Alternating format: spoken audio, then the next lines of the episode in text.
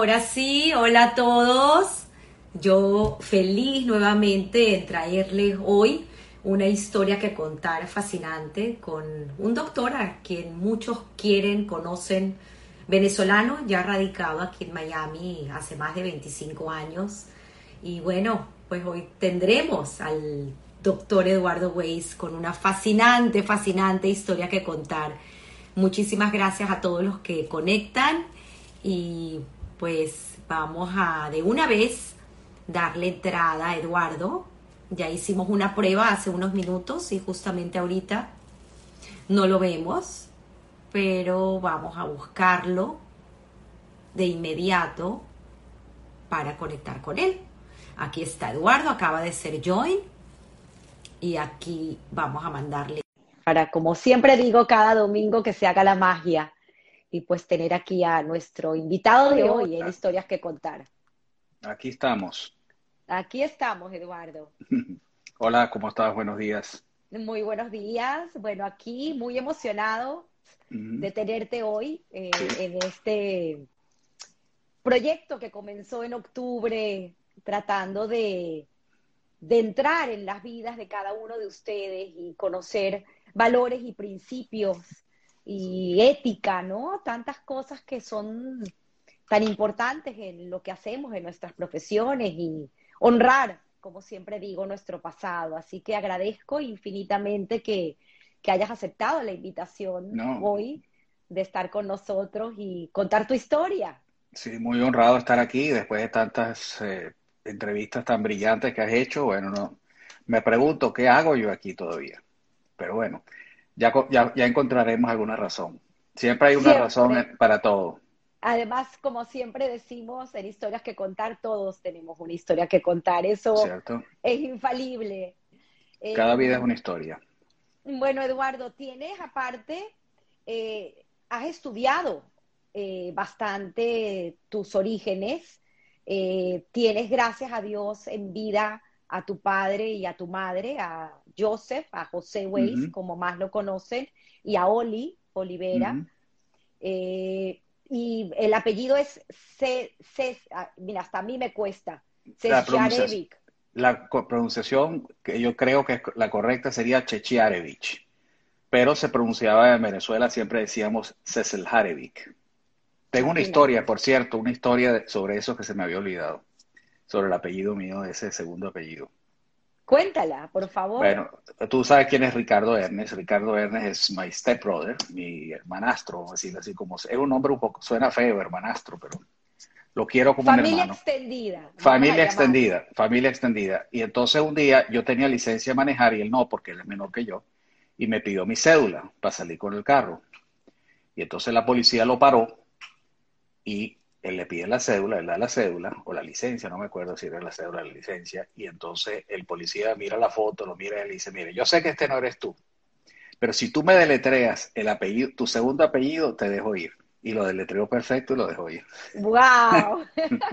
¡Qué historia tan linda! ¡Wow! Abrazos a Ricardo, ojalá que se conecte y pues te escuche, ¿no? Porque es muy linda todas las historias que tienes hoy para contarnos. Eh, comencemos si quieres con Joseph, así es como, se llamaba, como se llama tu padre y el abuelo, ¿no? ¿Correcto? Sí, el abuelo materno. El abuelo materno tiene el mismo nombre, Joseph.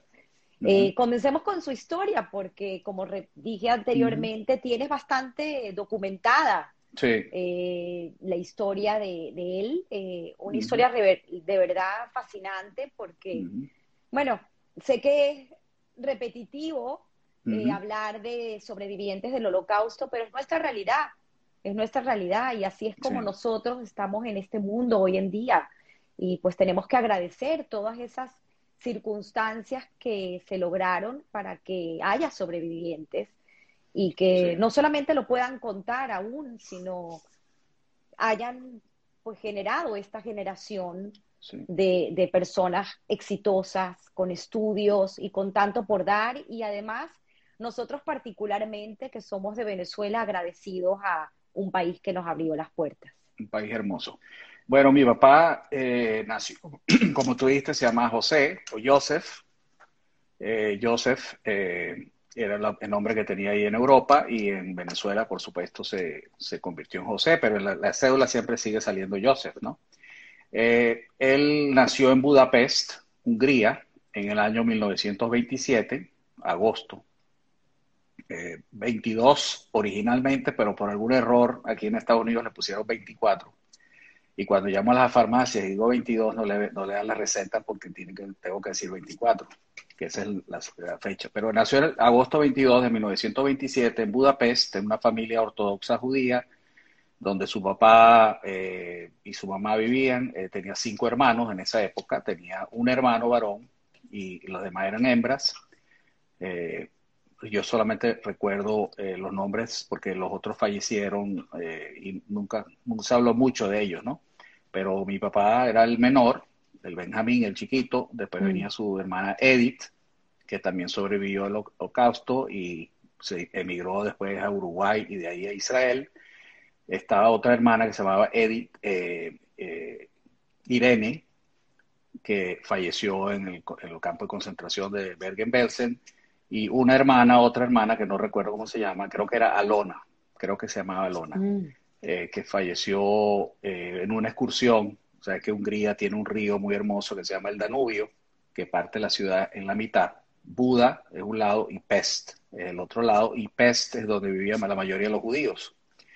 Y ella está en un bote paseando con amigos de, esos clubes sionistas y eso, y parece que un remolino cayó al agua y se estaba ahogando y un compañero saltó al agua para rescatarla y fallecieron los dos en esa, en esa oportunidad. Era una muchacha joven, 15, 16 años, algo así.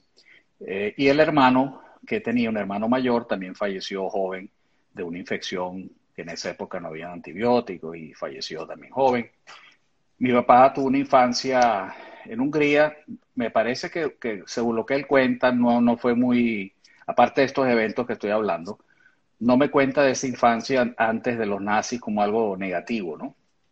Siempre había antisemitismo en Europa, pero no, él no, no me comenta mucho de esa época. Estudiaba en un colegio judío de, la ciudad de Budapest, que por cierto tiene una sinagoga gigantesca, hermosa, tiene varias sinagogas. Y casualmente, haciendo una, saltando para adelante y para atrás, una vez estaba yo aquí en la sinagoga de Aventura, de la sinagoga Jabat, en, en Aventura, y mi papá siempre se sentaba ahí conmigo, íbamos todos los sábados y con todos los que hablaban húngaro, habían cuatro o cinco allá. Entonces le dijeron, mira, señor, hay una atrás un señor que llegó que, de Nueva York que habla húngaro. Mi papá se puso a hablar con él y resulta ser que era compañero de colegio de la hermana de mi papá en, Hungría y no se veían desde la, de, la, de, la, de la guerra, pues. O sea, se consiguieron ahí en la sinagoga de casualidad sentados en la, una silla de, separación, ¿no? Qué historia. sí mi papá, mi abuelo eh, se llamaba Lipot, Lipot Weiss, y mi abuela se llamaba también Weiss, los dos tenían el mismo apellido. En, mm. Europa pronuncian Weiss, que significa blanco en alemán. Y que en ese momento se escribía... Con eh, Z. Con Z. Sí, W-E-I-S-Z. Por cierto, hay una actriz famosa que es eh, apellido Weiss y también es con Z. O sea que, bueno, tú ves una Z, es origen húngaro. Y esto, estos abuelos, pues, eh, eran ortodoxos, comentaste, o sea, bastante eh, religiosos. bastante religiosos, no, no eran, eh, o sea, obviamente Shomer Shabbat, Kosher, todo eso, no eran de los fanáticos exageradamente, pero sí muy ortodoxos, 100% seguir todas las costumbres y normas judías. Eh, mi papá también. Perdón, tienes una historia de entrando ya en la guerra, porque entendemos que, que, se acerca, pues, eh, la Segunda Guerra Mundial y la manera muy particular como Edith se salva y luego entrar en cómo se salva tu papá. Sí, bueno, la tía Edith, eh, el que conoce a mi papá puede ver su cara, ¿no? Que, que netamente semita, o sea, el prototipo que la gente caricaturiza a un judío. Este, bueno, así se ve mi papá. Y entonces yo una vez le pregunté a mi papá, le dije, mira, pero ¿por qué te pusiste la estrella de David? Que en un momento llegaron y obligaron a todos los judíos a ponerse una estrella amarilla y caminar la calle, los discriminaban, los insultaban, los, golpeaban. eh, la, forma como les decían a, los judíos, mi papá en esa época le decían judío de hondo. caminaba por la calle y decía, de jude, que era judío de hondo. Y así los y tenías que calártelo, o sea, no podías hacer nada, pues si te hacías algo te, golpeaban y no había defensa. Pero mi tía, la tía Edith, que por cierto falleció, pero vivió muy largo, hasta los noventa y pico años, en Israel, en la, ciudad de Najaría, ella no tenía cara judía, o sea, tenía unas facciones que podía pasar por cualquier ethnicity, o sea, no, no, no se veía típica judía y logró vivir con, pasaporte, con papeles cristianos, eh, oculta y siempre ayudó cuando pudo a la mamá y a los hermanos, etcétera. Siempre estaba metiéndose en problemas porque le preguntaban, ¿qué haces tú aquí si tú no eres judía? ¿Por qué estás protegiendo a los judíos? Tenía que inventar excusas y no era fácil en esa época, ¿no? Pero sobrevivió en esa forma. Qué fuerte, qué fuerte. Ahora, la historia de tu padre es fascinante porque, bueno, ya, ya entenderemos al final cuando hablemos de suerte, tu definición de suerte, pero tu papá tuvo que tomar decisiones en muchos momentos donde su vida peligraba, no una vez, sino varias veces. Tienes infinitas anécdotas y además me parece muy curioso porque el señor José contó sin ningún problema, pues todas esas situaciones que, le ocurrieron y además es una persona que mantuvo el sentido del humor, cosa que heredaste tú.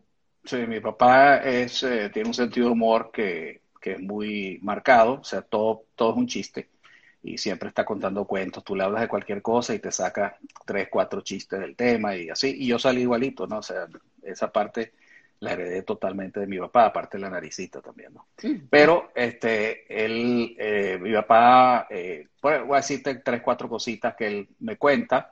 Eh, por cierto, él lo entrevistaron cuando Spielberg estaba haciendo estas entrevistas, él, lo entrevistaron en Venezuela y ahí, yo tengo los cassettes, ¿no?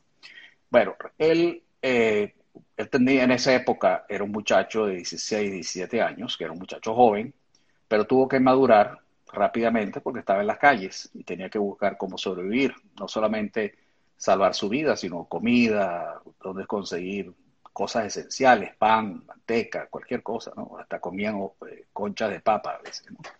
Este, y resulta que él, una de las cosas que hizo fue se registró en, como para servir como bombero en Hungría y por alguna razón pasó, porque normalmente los judíos no los dejaban hacer esas cosas, no, no iban al ejército ni, ni podían participar en nada, sino tenía que estar sin trabajo y sin nada, con una estrella de David y ya, caminar por ahí, ver cómo iban a sobrevivir, esperando que los, los deporten o que tengan otras consecuencias. Resulta que un tiempo estuvo trabajando con eso, se ponía su uniforme, estaba muy orgulloso, tenía su hacha y todo, siempre me cuentan eso, me lo describe con mucho detalle, ¿no? Y andaba con su papelito, que él era, y cada vez que lo paraba, no, yo soy bombero, yo trabajo para el, para el gobierno, no sé qué y lo dejaban al principio hasta que llegó un momento que ya no se podía y lo, lo sacaron de allá y quedó otra vez a la merced del destino. Y muchas situaciones, por ejemplo, una de las situaciones que él me comenta, que cuando, primero, una cosa que sucedió al principio, cuando, cuando los alemanes empezaron a invadir Hungría, la, todo lo que eran los pueblos alrededor de la capital, las zonas rurales, inmediatamente deportaron a todos los judíos a los campos de concentración. Eh, acabaron con todo. Hay como 800 mil judíos eh, que mataron en, Hungría, que deportaron a los campos de concentración. Eh, hay una ciudad que, no, que ahorita no es Hungría, pero que en esa época sí era, que se llama Munkash, o que ahora se llama Munkachevo, que está en, ahorita en Ucrania, donde más del 60% de la población era judía. Había universidades judías, estaban los centros culturales más grandes Hoy en día, si tú vas para allá, si habrán 10 judíos es mucho, posiblemente haciendo algún negocio o algún israelí que está por ahí, pero que, sea una comunidad judía no existe. Es más, esa historia ni siquiera se sabe, por ejemplo, o sea que si tú vas allá y, quieres averiguar sobre eso, prácticamente eso no, no, no vas a conseguir información. Borrados del mapa. Borrados del mapa, como, como si no. Yo le pregunté una vez a mi papá, ¿cómo llegaste tú a Hungría? Me dice, mira, yo no sé. O sea, o sea, yo puedo decir, mi papá vino de Hungría, mis hijos van a decir, mi papá vino de Venezuela, pero mi papá siempre fue húngaro. O sea, siempre estuvo ahí. Su familia, tres, cuántas generaciones, ni lo sé. O sea, que era húngaro 100%. O sea, y fíjate lo que les pasó. O sea, que, una historia muy larga de, judaísmo en, Hungría y se borró por completo. Bueno, resulta que hoy, en día hay más de 100.000 judíos en, Hungría en general. O sea, hay un, renacimiento del judaísmo allá.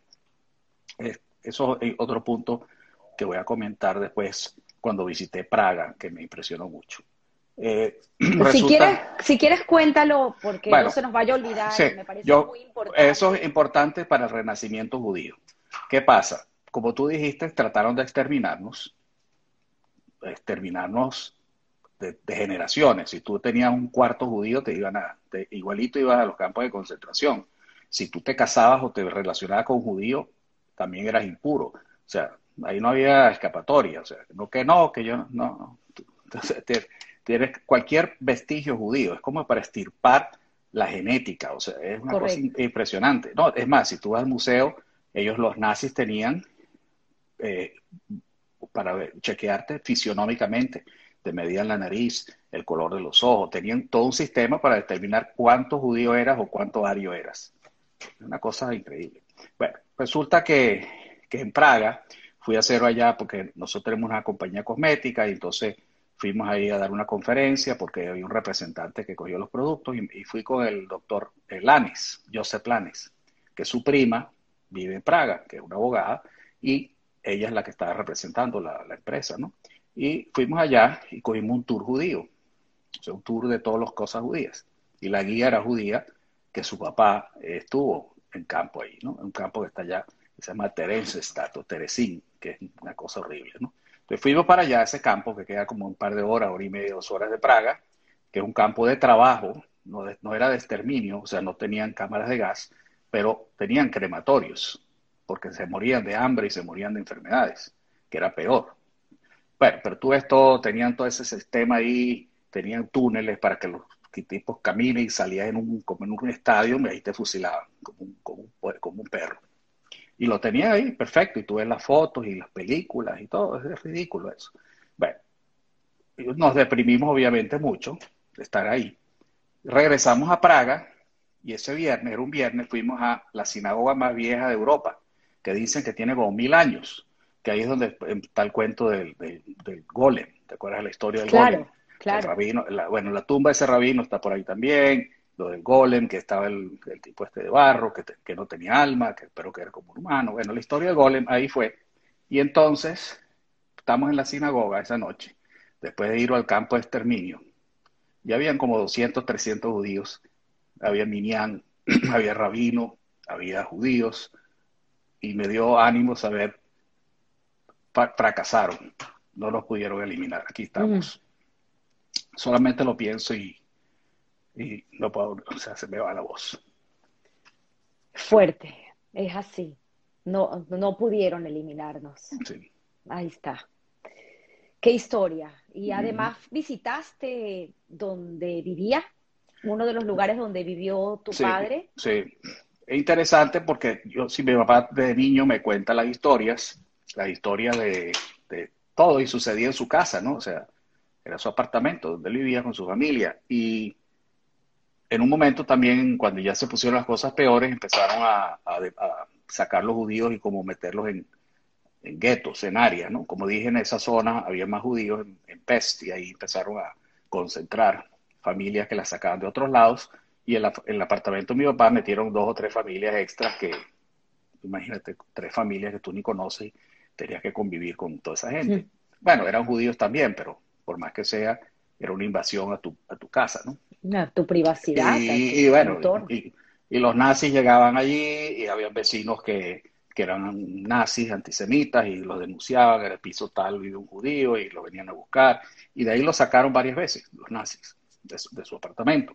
Llegar ahí después, a ver ese apartamento, ese edificio, en una ciudad moderna, no hay ese tipo de situación, y, el contraste de decir, bueno, aquí esto era, esta puerta era para uno básicamente un peligro de vida y muerte cada día, cada minuto. Y ahora pasas por ahí como si fuera cualquier cosa, ¿no?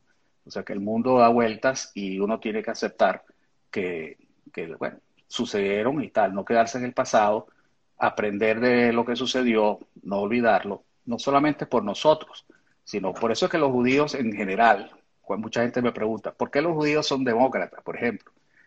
Pero por eso, justamente, porque en, es, en una época el partido de aquí en Estados Unidos demócrata era más por derechos del humano, protección del otro, y el judío se sentía que fue víctima. Claro. entonces se, se, asociaron a eso mucho más. Esa es la razón fundamental del origen de, esa de ese loyal, de la loyalty que tenían en una época que cada día está, está cambiando, vamos a decirlo así, para no entrar en política, pero eh, ese es el origen de eso. Pero me parece muy acertado tu comentario porque de ahí viene el, el sentido de por qué conocer la historia, porque la historia al final es lo que nos, nos, permite entender las circunstancias. Eh, volviendo a, a, tu padre, porque es increíble además, repito, cómo, cómo salvó tantas veces su vida en ese corto tiempo. Tiene también una historia de, del tío, un tío que emigró antes, antes, que logró salir a Estados Unidos y le hizo una oferta. ¿Cómo fue eso? Sí, bueno, el hermano de mi, de mi abuelo paterno, eh, según tengo entendido, eh, mi, abuelo, mi abuelo, era un hombre religioso, dedicado, tú sabes, más que todo, no sé, no era negociante, etcétera, creo que tenía una, librería o algo así. Eh, tenían recursos modestos para mantener a su familia, pero no eran gente de dinero. En su hermano, uno de sus hermanos, era una persona, no era tan religioso, se había apartado un poquito y se dedicaba a los negocios, tenía mucha posición económica, tenía hoteles y eso. Y ellos cuando vieron la situación decidieron que se iban a ir para Estados Unidos en esa época, y le dijeron a mi papá, que era, el, era en esa época un muchacho, le dijo, mira, nosotros nos vamos a ir, si quieres te vienes con nosotros, vamos a salir mañana en el tren, para que estés en la estación de tren a las 7 y nos vamos a ir. Y mi papá, como buen muchacho, se quedó dormido, no, no fue, y cuando, cuando salió ya era tarde, ya se habían ido todos. Y eso, ese detalle, por ejemplo, pudo haber cambiado muchas cosas, ¿no? Claro. Pero, pero para bien, porque si no hubiese sido como, como, como fue, no hubiese sido la historia que estamos contando ahora. Sí, es increíble, pero son esos, esos momentos, ¿no? Que pueden definir tu historia de una forma u otra, porque tal vez hubieras, o tal vez ni hubieras nacido tú, Eduardo. No hubiese seguro que no hubiese nacido yo. Claro, claro, interesantísimo. Ahora, tiene, tiene tantas anécdotas tan increíbles, porque tiene también una con quien no conoce la historia y quien no lo conozca, pues lo invito a investigar de, de nuestro querido Raúl eh, Wallenberg. Y tu papá también tiene una historia.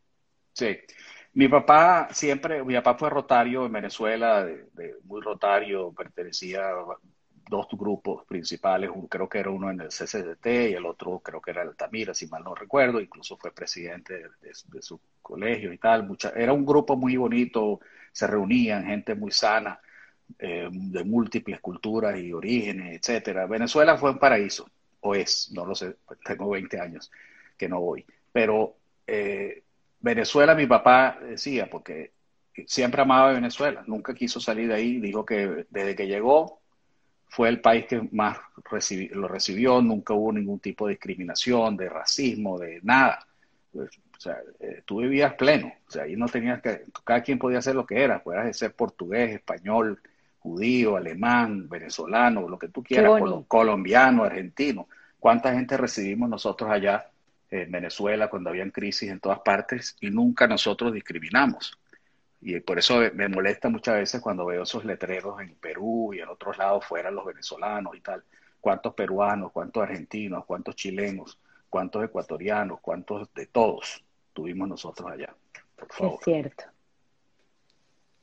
Bueno, el asunto con Wallenberg que estamos hablando es que eh, este es un, un diplomático sueco Raúl Wallenberg, que él era una familia muy rica de Suecia, por alguna razón psicológica, no sé cuál será la explicación, él decidió que se va a ir diplomático a Hungría. Y como sabemos que Suecia era un país neutral, había un cierto país, existen, Suiza, Suecia, Salvador, cosa que nadie sabe. El Salvador, el, embajador de Salvador, el cónsul en, Hungría, dio pasaportes y, y salvoconductos a decenas de judíos. Muchos judíos se salvaron por gente que uno ni sabe hoy en día. O sea, que hay historias muy interesantes de todo eso. Y en, el, Museo del Holocausto de, Jerusalén hay, hay muchos registros de todas esas cosas. Pero el Wallenberg, por cierto, allá tiene un tremendo momento de Wallenberg allá, ¿no? Eh, y entonces el Wallenberg se viene a Hungría y empezó a, con su diplomacia, obviamente se tenía que eh, mezclar con los alemanes, con los nazis, porque tiene que conseguir concesiones, entonces iba a las fiestas, a las reuniones, como los diplomáticos, y eso al final le costó la vida, ¿no? Eh, y empezó a darle papeles a judíos. Si tú tenías un documento que eras sueco o bajo el protectorado sueco, los alemanes en teoría no te podían hacer nada porque tú eras un ciudadano de un país neutral, que no estaba en guerra. Entonces se utilizaba eso, entonces había edificios que tenían la, la bandera la suiza o la bandera sueca, y ahí vivían unos cuantos judíos y por un tiempo les funcionaba, nunca fue permanente. Los nazis de repente un día entraban y sacaban a todo el mundo y se armaba un lío y ya está, se murieron, los deportaron. Y después a ver qué haces. Pero mi papá un día estaban, eh, un día él mandó una carta a la embajada sueca pidiendo que eh, como que si pudiera emigrar, como si tú escribieras en Venezuela, en la embajada americana, mira, ¿cuáles son los requisitos para, para emigrar a Estados Unidos? Entonces te manda una lista de cosas que tú tienes que hacer, que obviamente no la mayoría de la gente no lo cumple, porque no tienen ninguno de los requisitos, pero tenía esa carta con el sello diplomático, tú sabes, un membrete pues sueco. Resulta que un día están haciendo, lo agarraron, así como te dije, random, de repente llegaba una redada y se llevaban a 3.000 judíos, 5.000, 10.000. Es más, en una vez se llevaron masivamente una gran cantidad de judíos en Budapest y se los llevaron a un estadio donde estaban seleccionando a donde te mandaban. Por alguna razón, mi tía, eh, creo que fue mi tía la, que tenía los papeles, sacó a mi hermano. A mi ¿Tu tía Edith? tu, mi tía Edith creo que sacó a mi papá, su hermano menor, y la otra hermana, eh, Irene, no la pudieron sacar y esa fue deportada a Bergen-Belsen y ahí fue la última vez que la vieron, porque nunca regresó. Eh, que por cierto hay ciertos rumores de que falleció pocos días después de la guerra de enfermedades y desnutrición. que, por cierto lo tienes un en el memorial aquí en Miami. Sí, en el memorial, eh, en el Museo del Holocausto está, pusimos el nombre de ella, eh, Irene Weiss con Z. Está ahí su nombre ya puesto. Ellos tienen muy bonito el memorial ese de Miami, la estatua esa es muy impresionante con una mano. La de las manos. Sí, una mano y todas las víctimas como tratando de subir. Muy interesante. Historias. Bueno, total que... Entonces están, lo, agarraron y lo están llevando. Imagínense, uno cuando tiene que caminar dos cuadras se queja. Este, mi papá tenía que, pusieron a caminar a todos estos judíos, jóvenes, viejos, enfermos, mujeres, niños, lo que sea, lo pusieron a caminar en invierno eh, con ropa normal, desde Hungría a Alemania para deportarlos de los campos de concentración de allá. El que se caía o se cansaba y caía al piso, inmediatamente le pegaba un tiro en la cabeza y lo mataban. Era la llamada marcha de la muerte. Marcha de la muerte, porque si no te morías en el camino, te ibas a morir cuando llegues, con excepciones.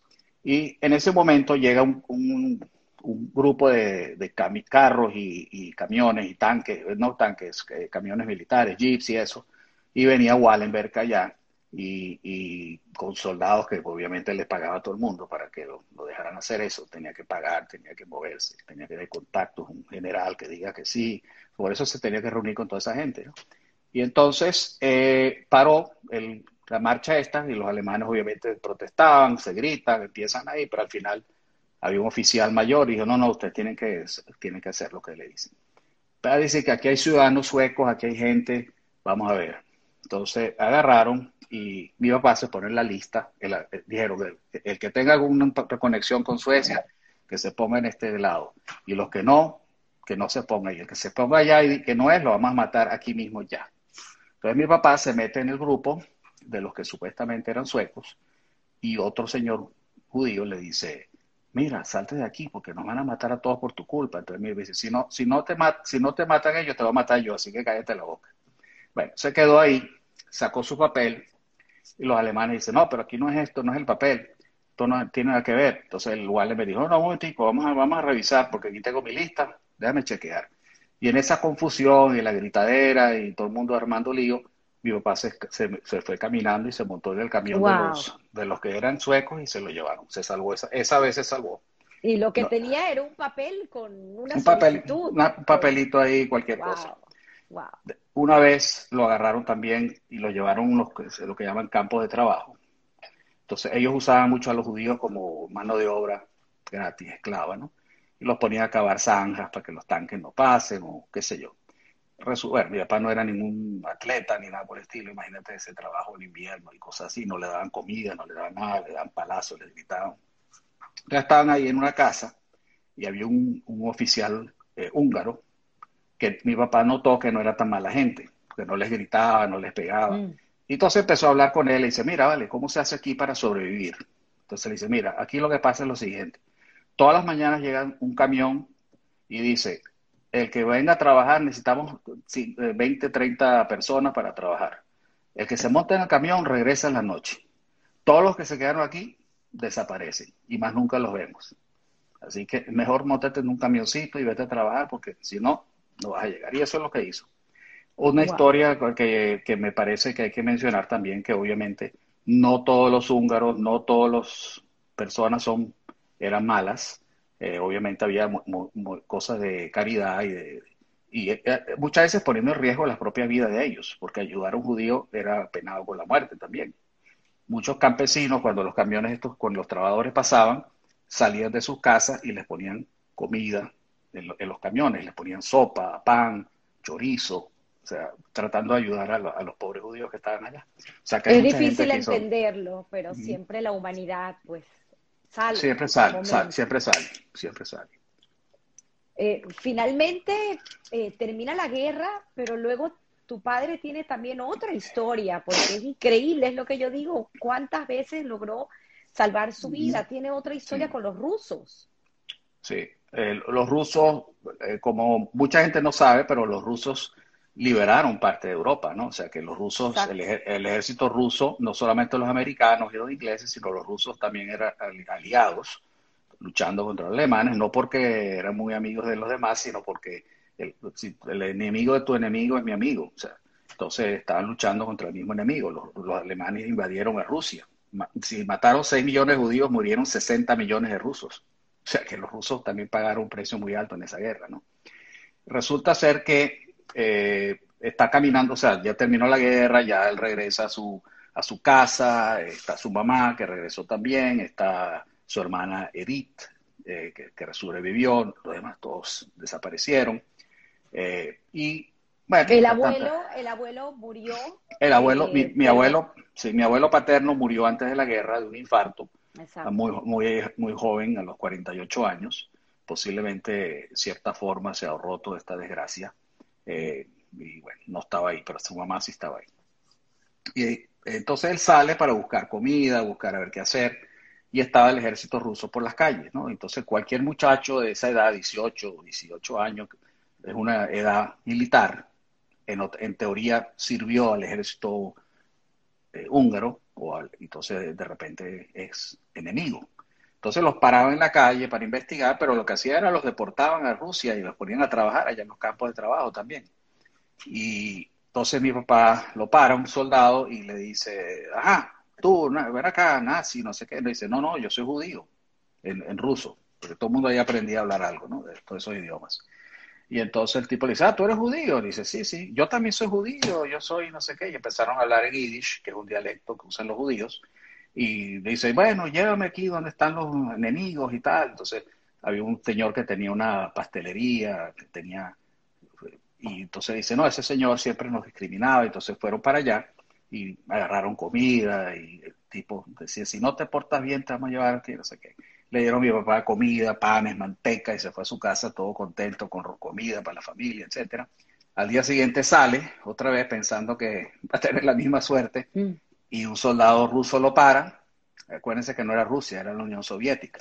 La Unión Soviética tenía todos los países que hoy en día son independientes, Ucrania, todo eso, Lituania, toda esa gente, y muchos de ellos eran más antisemitas que los mismos rusos, ¿no? Los ucranianos, por ejemplo, los ucranianos lo utilizaban, los alemanes, los nazis, para exterminar a los judíos. Eso eran los que ejecutaban muchas veces a, los judíos. Eran, no todos, obviamente, pero tenían esa particularidad. Tenían esa particularidad de tener un odio visceral.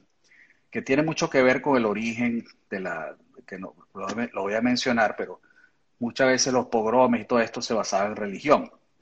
Que nos acusaban de que, los judíos mataron a Cristo y eso, eso se proponía todo el tiempo y que los judíos en, pesas eh, buscaban niños católicos para usar la sangre, etcétera, estupideces de ese estilo, y eso lo utilizaban para hacer odio y, asesinato de judíos, inclusive antes de la guerra. ¿no? O sea, pero había el odio institucionalizado por cuestiones religiosas.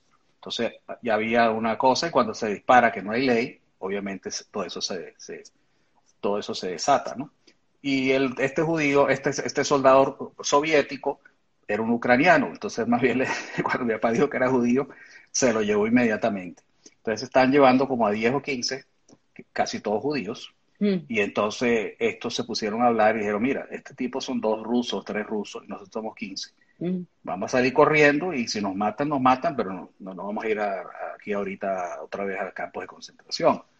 Entonces contaron hasta tres y salieron corriendo y llegó pues, los ametrallazos por aquí y no se volteó más nunca a ver qué pasó.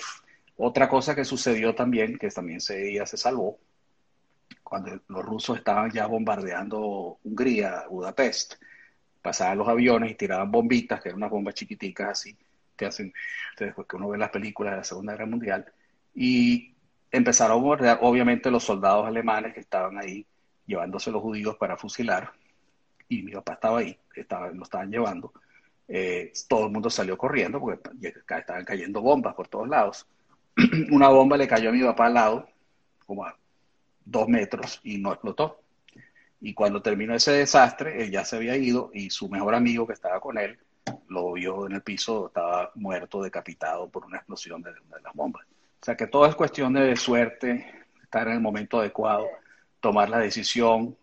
Y me, me, parece muy particular porque recuerdas una, una situación, una descripción que hace tu papá que literalmente lograba ver al piloto porque estaban sobrevolando tan bajo. Sí, eso, es, eh, sí ese, es cuando estaban haciendo las bombas, pasó el avioncito y, y el, tú le veías la cara al piloto, que por cierto, eh, te comenté que cuando hubo el segundo golpe en Venezuela, yo vivía en Los Palos Grandes, estaba en la terraza del edificio y pasaban los aviones, esto creo que eran los tucanos, que cuando estaban bombardeando y eso, y lo mismo, exactamente me acordé de mi papá, que pasó el avión y le vi la cara al piloto y el piloto volteó la cara y me miró. O sea, nos, nos cruzamos la mirada y me acordé exactamente de lo que mi papá me decía.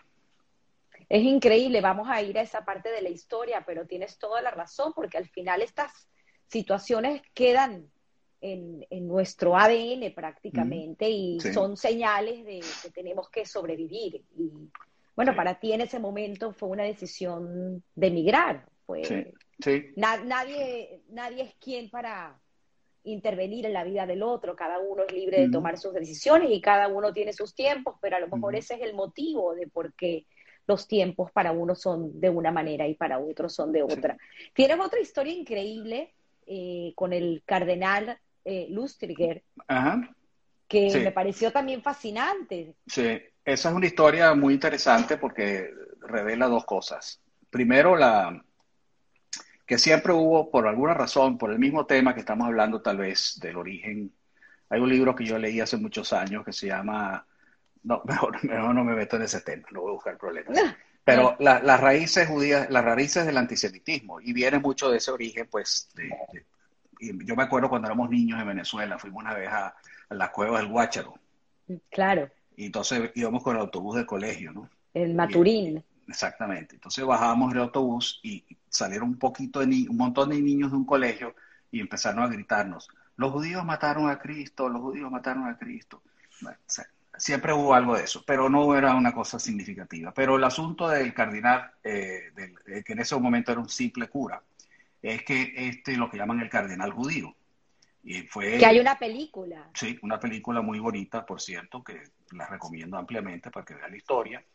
Este señor es judío de nacimiento, obviamente, en Francia, y este, cuando empieza la invasión alemana, los padres lo entregan a una iglesia para salvar al niño. Muchos, muchos como, como los cubanos tienen el famoso Peter Pan, los judíos también tienen su, no era Peter Pan, pero tienen su otra cosa, mandaban los niños a otros países para salvarlos, incluyendo China. Interesante, muchos judíos se salvaron en China. China no, no perseguía a los judíos. China hubo una comunidad judía una época importante. Eh, resulta que esto, este cardenal, este, este muchachito, lo ponen allá cuando termina la guerra, le están tratando de decir, mira, tú eres judío, tienes que regresar. Y dice, no, no, ya yo me acostumbré. por alguna razón se quedó ahí. Escuché una vez, no sé si en la película en algún lado dijo que yo puedo ayudar más a los judíos dentro de la iglesia que fuera de la iglesia. Algo así fue. Pero el hombre se quedó dentro de la, de la religión cristiana y progresó, se convirtió en cura ya y después eh, cardenal, fue cardenal de, París.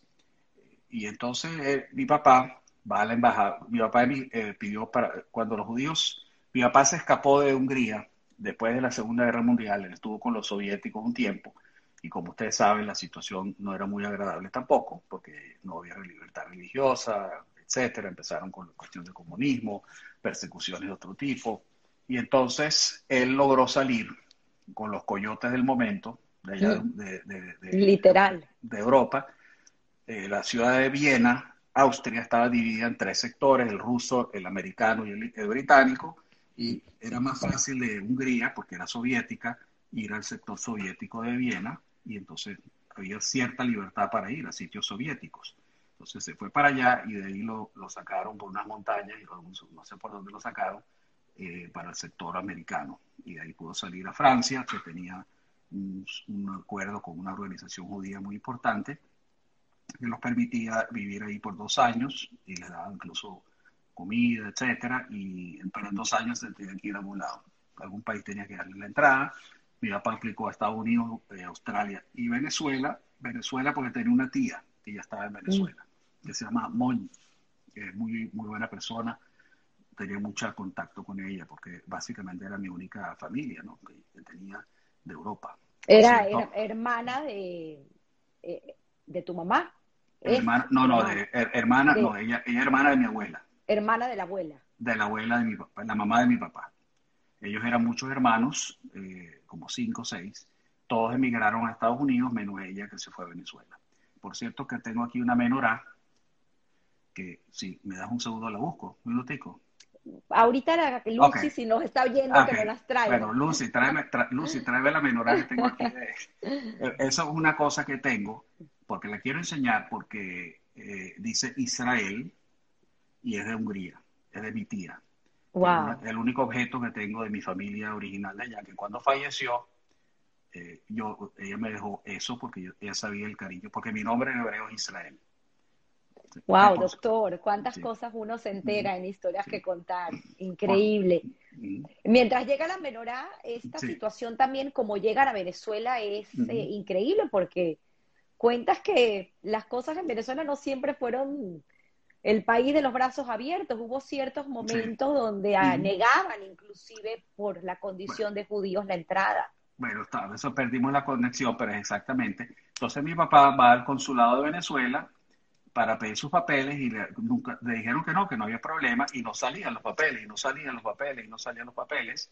Y resulta ser que un día él va para allá y un funcionario le dio lástima a mi papá, que había ido tantas veces, y le dice, mire, señor, no se los van a dar porque usted es judío. Mm. No se los van a dar porque usted es judío. Y aquí está. Mira qué belleza. Wow. Está la menorá que usa en Hanukkah. La menorá. Bueno, resulta ser que me le dicen que no, que si te consigue papeles que eres cristiano, te sale la visa mañana. Resulta ser que mi papá va con sus amigos allá y, o sea, tenía su grupito de amigos judíos y tal, le dice, mira, dice, mira, aquí hay un, cura que ayuda mucho a los judíos. Entonces mi papá va para allá, resulta ser que era este señor, el cardenal judío, que después que se, después que se volvió cardenal y se volvió casi el papa. Y entonces le dice, le dice, ¿tú quieres hablar en qué idioma? En yiddish, en húngaro, ¿qué idioma quieres hablar? El tipo hablaba yiddish y entre ellos hablaron perfectamente en yiddish. El tipo perfectamente hablaba yiddish. Y le dice, le dice, no hay problema, te voy a ayudar, necesitas traer dos testigos. Eso sí, te voy a pedir un favor, por lo menos que un testigo no sea judío. claro. para, que no sea tan, no sea tan mentirosa la cosa. Total, que le dio su papel, fue para el consulado y le dieron su visa y así fue como llegó a Venezuela. Y ya con el Waze sin la Z, ¿no? Porque ese güey se lo cambiaron en Austria. Cuando él llegó a Austria, entonces me imagino que no tenía papeles de ningún tipo y tal, le dieron ese papel, pero cuando le dice cuál es tu nombre, dice Weiss, en alemán se escribe con S, SS, y lo pusieron así. Entonces de ahí sale que mi apellido ahorita es con SS y no con SZ. Qué historias, qué historias. Y, finalmente está, como bien lo dices, eh, eh, dos años en este campo. bueno, no, era, este no, era, un campo, sino estaba, estaba libre en Francia, podía hacer lo que quería, pero no tenía papeles, sino hasta después se tenía que ir a Pero muchos creo que sí lograron estar en, no tenían donde vivir, eh, había una especie de campo de refugiados. Sí, pero él sí tuvo, él, no, estaba en un campo, sino estaba viviendo, no sé qué hacía. Entonces, como siempre en esa época se las arreglaba. Y me das el pie perfecto para entrar eh, en la historia de tu madre, porque podemos adelantar un poco, y lo puedo decir yo si me permites, que ellos se conocen, tu papá y tu mamá, en el barco que los trae a Venezuela. Exactamente, ahí fue. Yo una vez, hace muchos años, me, nombraron el, el menos de de la sinagoga y tal. Entonces tenía que hacer un speech y entonces está toda la gente. Entonces dije esa historia que tú estás diciendo y dije, entonces mis padres se conocieron en Francia, en el barco, viniendo a Venezuela y todo el mundo, ¡ay, qué romántico! Y después dije, después de 14 años se divorciaron. todo, el mundo, ¡uh! Pero eso él lo hice como un chiste, como mi papá, que convierte las cosas. Y después dije lo que tú me dijiste, que eso me permitió tener ex familias extendidas. Ahora tengo dos mamás y, Qué y dos papás. Y hermanos. Y tengo dos hermanos más. Y tienes por ahí otro hermano más que lo mencionaremos más adelante, que es familia extendida. Ese, es un hermano. Tiene gente que te quiere mucho. Bueno, entonces ahí tu mamá, Oli. Sí, Oli Cecil eh, nació en Belgrado, que en esa época era Yugoslavia. Como todos saben, Yugoslavia ya no existe, se convirtió en múltiples países. El sector que corresponde a mi mamá es Serbia, o sea que mi mamá ahorita sería considerada Serbia, porque nació ahí, pues, o sea, hay serbios, croatas, eh, Bosnia, Herzegovina, Dalmacia, qué sé yo cuántos eh, hicieron. Entonces, creo que hasta otro, no me acuerdo cómo se llama el otro país, pero hay como cinco o seis países que salieron de, una, de un solo país. Y este, vivía allá con su familia, ella tenía una hermana, que vive ahora en Argentina, que es una hermana menor, que estaba en Argentina, también de Venezuela, pero se, se fue a Argentina por la situación, y está, está casada con un argentino, entonces pudieron ir allá. Mis primos también están allá de parte de ella, ¿no? de, de los hijos de ella. No, una hija solamente, el otro está en Venezuela. Y entonces eh, mi mamá, que era la, no fue la hermana mayor, porque mi mamá tuvo una hermana que falleció de niña, muy recién nacida, antes que mi mamá naciera, o sea que había una tercera, pero esa murió, nadie la conoció. Y mi mamá es la mayor, eh, y decidieron, mi, abuelo materno, que se llamaba Joseph también, que lo llamamos Yotzo, así lo llamaban él Yotzo, eh, que era un señor muy inteligente, muy, muy buena gente, muy simpático, eh, pero con muchos traumas, me imagino, de la, de la, vida, ¿no? porque siempre estaba, o sea, bueno, todo eso quedó traumatizado. Pues. Eh, él eh, está casado con, su, con la mamá de mi mamá, que se llama Dragana, o no, Dragana, no me acuerdo ahorita, se llama Dragana, no me acuerdo. Bueno, creo que se llama así, pero no me acuerdo. No la conocí, ella falleció en Venezuela, casualmente falleció en el Hospital Vargas de Caracas, donde yo estudié medicina, y tuve la oportunidad de buscar su chart y lo vi, y falleció de un tumor cerebral que no era operable, etcétera, falleció muy joven también, eh, incluso antes que yo naciera. Eh, pero volviendo atrás, cuando empezó la guerra, eh, mi, mi, abuelo materno era oficial del ejército de ese, de ese gobierno, de ese régimen, y empezaron, cuando los alemanes entraron, por eso que se, se, dividió Yugoslavia, porque estaban los croatas y los serbios que se odian a muerte, por, no sé por qué, pero se odian a muerte. Y eh, resulta ser que los, los, nazis se aliaron con los croatas. Y entonces entre los croatas y los nazis estaban persiguiendo obviamente a los no croatas serbios y a todos los judíos, obviamente. Claro. Y entonces empezaron a matar y tal. Entonces, no, esa es una pregunta que no, no respondí. Traté de llamar a mi tía, pero tampoco sabía la respuesta. Y yo no lo supe sino hasta ayer que averigüé. mi abuelo y mi mamá se van para Alemania por un periodo de tiempo. Mi mamá va al colegio, ella aprende incluso alemán.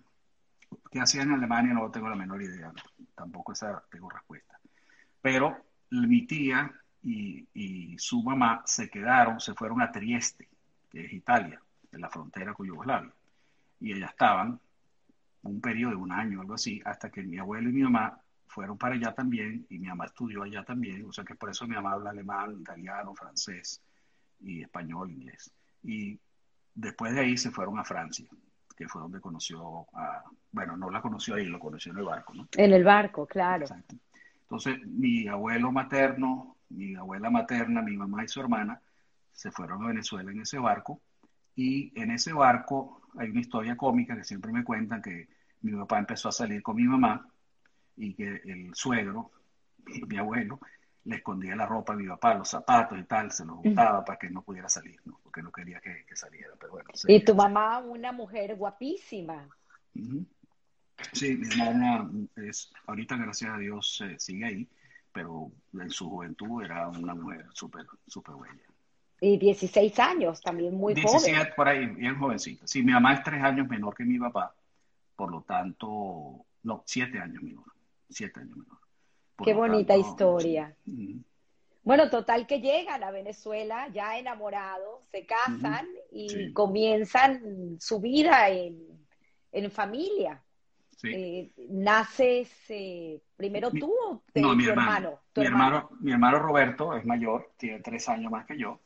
Eh, es ingeniero civil de la Católica, de la Universidad Católica Andrés Bello. Por cierto, mi hermano súper, súper inteligente, se graduó con notas excelentes. La, escuela de ingeniería en, la Católica era muy difícil, si no puedes preguntarle a mi amiguito que estudia allá también. y, y raspaban a todo el mundo. Mi hermano sacó notas y se graduó, en vez de los cinco años, se graduó en cuatro años y medio. O sea que tenía dos, dos no sé qué. Bueno, total que era muy brillante. Resulta ser y tienes, tienes eh, porque esta es una anécdota súper interesante. Tu papá llega y empieza a trabajar, comentas que probablemente en una librería. Sí, tiene una y librería. Luego tiene un trabajo con un amigo de la familia. Un primo. Que, que, yo no sabía que eran primos. Bueno, me, lo supe mucho tiempo después, porque yo estudié con la hija de ese señor en, el colegio, en el mismo grado de, high school. Eh, ella se llama Sarah Weinstock, que vive en Canadá es médico también allá en Canadá, es, eh, médico familiar. Por cierto, la he visto un par de veces en los últimos 30 años, que ha venido aquí a Miami. Eh, muy, muy linda, muy, muy buena persona, excelente, muy religiosa, por cierto, eh, ortodoxa judía. y este, mi papá, cuando llega a Venezuela, le, el primer trabajo que tiene es con este señor. Se llamaba, por cierto, creo que se llamaba Israel Weinstock, creo. El apellido es Weinstock, pero creo que el nombre era Israel también y resulta ser que era una tienda de venta, de ropa en el centro, como dicen en español, en, en yiddish, schmates, vendiendo schmates o trapos. Y entonces tenía pantaletas a 9.99, pantaletas a 9.99. Entonces venía la gente y mi papá cobraba 10, 10 bolívares.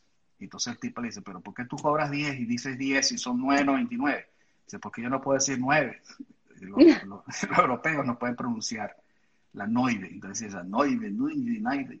Decía 10, decía 10, que era más fácil. Todo lo redondeaba. Todo lo redondeaba para 10. Cuando había un 9 lo, cambiaba. Entonces esa es una historia de él. Después montó una librería que se llamaba Librería Europea o Cultural, no sé qué, puro, él vendía revistas y periódicos y cosas de Europa, en alemán, en húngaro, cosas así que a la gente le gustaba en esa época porque había muchos, muchos inmigrantes. Y después se metió en seguros y toda, eso fue que toda la, su vida tenía su compañía de seguros que se llamaba Weiss y en el edificio Seguros Caracas, eh, marrón acogido, marrón a pelota. Me acuerdo que yo cogía el por puesto y para ir para allá y me encantaba ir allá. Hay una anécdota de mi papá, porque siempre con sus chistes, ¿no? El cafetín, el, la cafetería del edificio de Seguros Caracas, eh, mi papá lo conocían ahí ya, porque tenía todos los años del mundo, entonces él bajaba al cafetín y un día le dice al, al mesonero, que es amigo suyo, le dice, yo quisiera un club sándwich. el tipo se lo prepara, lo trae, no sé qué, se lo pone en la mesa y dice, no, no, yo, quisiera, pero yo no puedo, tengo dolor de estómago. el, tipo se, puso bravo. Pero es un cuento. Se llamaba El Turpial. en la cafetería, el turpial. Qué historias, qué historias. Eh, como bien dices, eh, se divorcian tus padres. Eh, pero tú lograste, pues, obviamente, tener una infancia feliz, una infancia en el colegio, Moral y Luces. Y te hice ayer una pregunta, saber si siempre quisiste estudiar medicina. Sí, toda la vida. ¿Lo sabías? sí, por cierto que hablando del divorcio es una cosa importante porque creo que eso, eso me dio a mí como un martillazo de, fuerte, ¿no? O sea, pues la gente cree que no, pero divorcio, hay que tener cuidado cómo se manejan todas esas cosas y, y cómo uno lo hace, porque hasta hoy en día tengo 64 años y mi hermano me dice, ¿hasta cuándo? Pero sí me causó un trauma fuerte a mí como niño. Yo tenía la, como la responsabilidad, me tomé la responsabilidad por mí mismo, nadie me la dio, de salvar el matrimonio. Mm. Entonces, bueno, eso tiene Sucede mucho. Sí. O sea, siempre estaba interviniendo y calmando y metiendo, y tú sabes, y suplicando, y, y no es bueno eso. Pero bueno, eso, es otro tiempo pasado. Sin embargo, como bien lo vamos a mencionar más adelante, pues tienes esta familia extendida hoy. Tu papá está casado con la señora Nucia y mamá de... Que, voy a revelar el nombre, en realidad ella se llama Mina. Mm. Mina, Mina, Hammersmith. Y mamá de, de Ricardo y, Roberto. y de Roberto Ernst conocidos y queridos en, nuestra comunidad. Así que Una, una familia, y sé que te quiere mucho porque hablé con ella antes de, estar hoy contigo para averiguar un poco más de ti. Y pues me lo dijo, me dijo que tú para ella eres un hijo, tanto tú como tu hermano. Así que es muy, muy bonito, ¿no? A pesar del dolor y el sufrimiento que nos puede ocasionar la ruptura de un hogar, pues es interesante una cosa que, lo tengo que pensar y lo, no lo he cambiado nunca. Es impresionante que después de más de 40 años que ella está casada con mi papá, yo todavía le digo usted. Wow. Sueno como colombiano, no sé por qué es una cuestión, tengo que analizarme ahora por qué razón. Pero bueno, sí, nosotros la llevamos muy bien, o sea, imagínate, aparte que eso Miriam, que es la esposa de Roberto, es compañera mía del colegio, eh, pues, amiga toda la vida, estudiamos en el colegio juntos y somos como, somos, familia, o sea, una cosa de los nietos, o sea, los hijos de ellos, los nietos, todos, todos siempre hemos crecido juntos y siempre hemos estado juntos. Interesante. Hablando de esta familia extendida, me parece muy particular porque siempre tenemos amigos, amigos que nos regala la vida. Pero tú tienes un amigo muy particular, espero que los demás no se pongan celosos, pero tienes un amigo que es prácticamente un hermano que vivió y convivió contigo desde los ocho años de edad. Y hay una anécdota muy particular, que creo que me la contó él, eh, donde tu mamá tuvo una pérdida. Y en ese momento, pues pidieron ayuda a gente de la comunidad, ella tenía que estar en la clínica un tiempo y pasaste tú a estar en su casa. Por mucho tiempo estuve en su casa, no sé cuánto tiempo, pero viví mucho tiempo en su casa no me acuerdo, no, tengo recuerdo si fueron semanas o meses, no, me acuerdo ahorita, pero fue un tiempo. Estamos hablando de Stanley, Stanley Weinberg. Sidney. Sidney, perdón. Sidney. Yo le cambio el nombre siempre. Sidney Weinberg. Sidney Weinberg. Sidney Weinberg Gorbit Height. todos los apellidos. todos los apellidos. este cuento del apellido, pues si él cuenta chisme mío, voy a contar de él. Cuando él se inscribe en la Universidad Católica Andrés Bello, para estudiar ingeniería también, donde estudió mi hermano, están pasando la lista el primer día para el salón, y entonces el profesor decía todos los apellidos, decía, entonces una vez cuando lo llaman a él, dice, que Sidney, Weinberg, Corby, Height. Entonces un tipo dice, ese criollito. y entonces él dice, y de Punta de Mata, porque él nació en Punta de Mata, Monagas, porque su papá era ingeniero petrolero y está en los campos petroleros allá. O sea que más criollito que eso no existe, ¿no? Qué historias. Eh, total que me cuenta que Eduardo, el doctor, siempre fue muy eh, minucioso con todo lo que tenía que ver con insectos. Sí, señor. Y tienes un cuento con un conejo increíble. Sí, bueno. Yo, tú me preguntaste si yo siempre quise estudiar medicina y la respuesta es sí. Nunca pensé en otra cosa, la verdad. Eh, una, una época me gustaba la biología también. O sea, pero en Venezuela si tú eras en Venezuela, tenías que ser un médico, abogado, ingeniero, arquitecto, qué sé yo, no, o sea, que si otras profesiones alternas no eran muy, muy populares, por decir así, pero la biología siempre me encantó.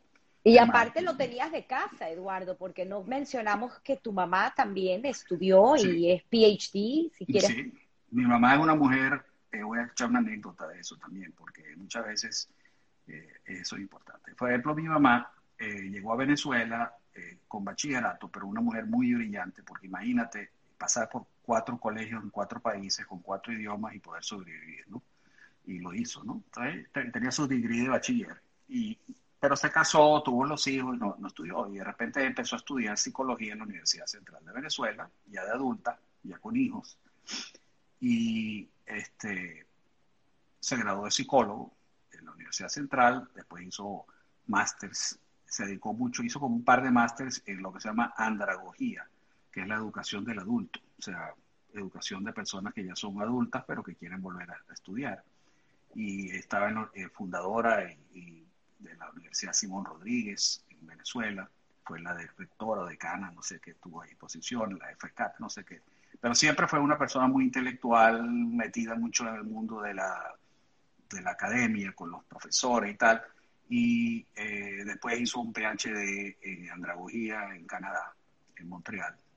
Eh, ella tiene un, después que se divorció, mucho tiempo después tenía un, un, novio eh, que era que era belga, pero vivía en Canadá.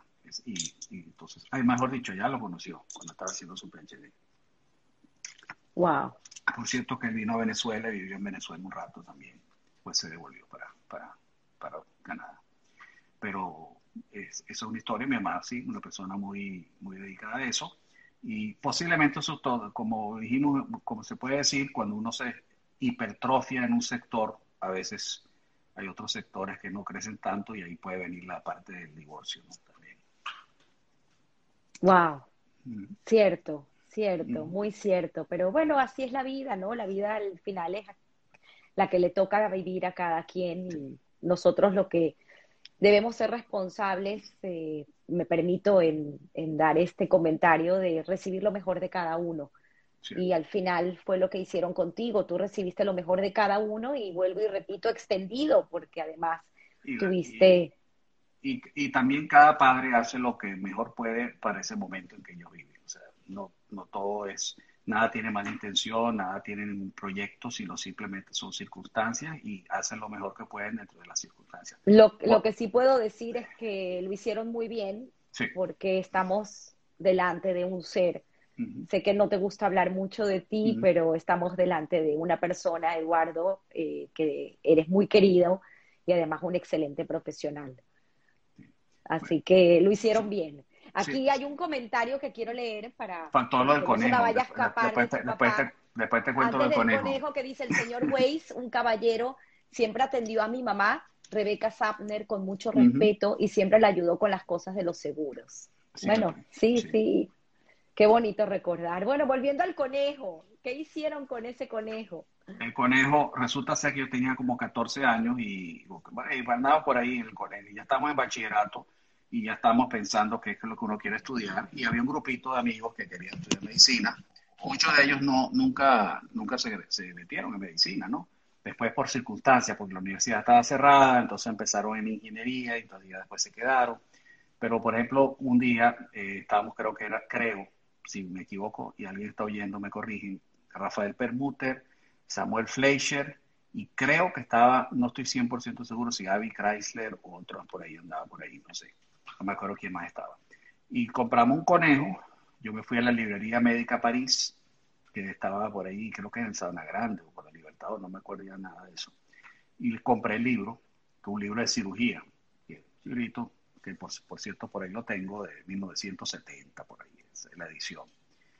Y compré el libro que eran técnicas quirúrgicas, fui y me compré ahí mismo también que vendían instrumentos, me compré unos instrumentos quirúrgicos con suturas, que en esa época eran unas sedas que había que hacer una cosa que hoy en día sería arcaico, ¿no? casi como tú ves en las historias de esas cajitas de metal.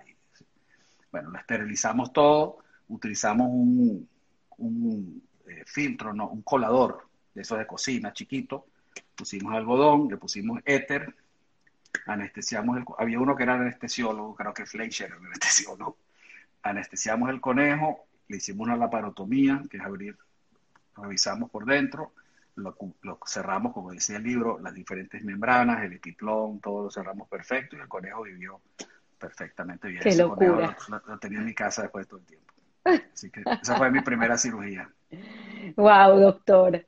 Increíbles historias y además eh, muy buen alumno en biología siempre. Sí, y sí, sí. tienes otra anécdota, es que estas anécdotas me parecen increíbles, que le hiciste comer una hoja a tu querido amigo para poder entonces enseñarle biología. el Sidney, el Sidney eh, Weinberg era un genio en matemáticas, o sea, el tipo era eh, puro 20 matemáticas y todo lo que era matemática, por eso fue que estudió ingeniería, ¿no?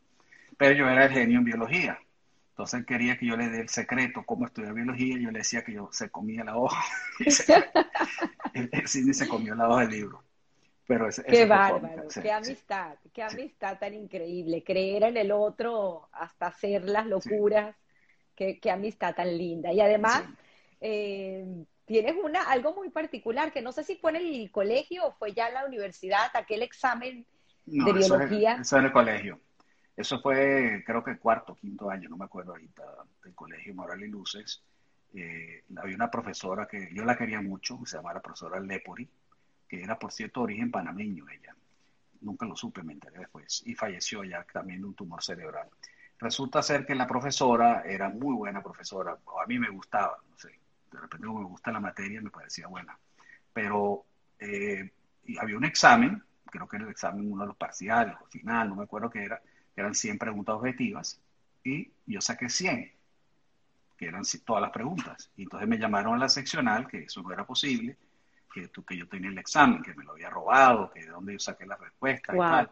Y entonces estamos en ese cuento y le digo, bueno, pregúntame lo que tú quieras. Me empezaron a hacer preguntas y obviamente se dieron cuenta que, que me sabía la materia y me dejaron tranquilo. Cuando yo estaba ya en la universidad, me compré un libro, porque era una electiva que se llamaba eh, Biología celular, de, Biología de la membrana celular, que era una cosa bien avanzada, y me acuerdo que compré una copia y fui al colegio y se la di a la profesora. ¡Wow!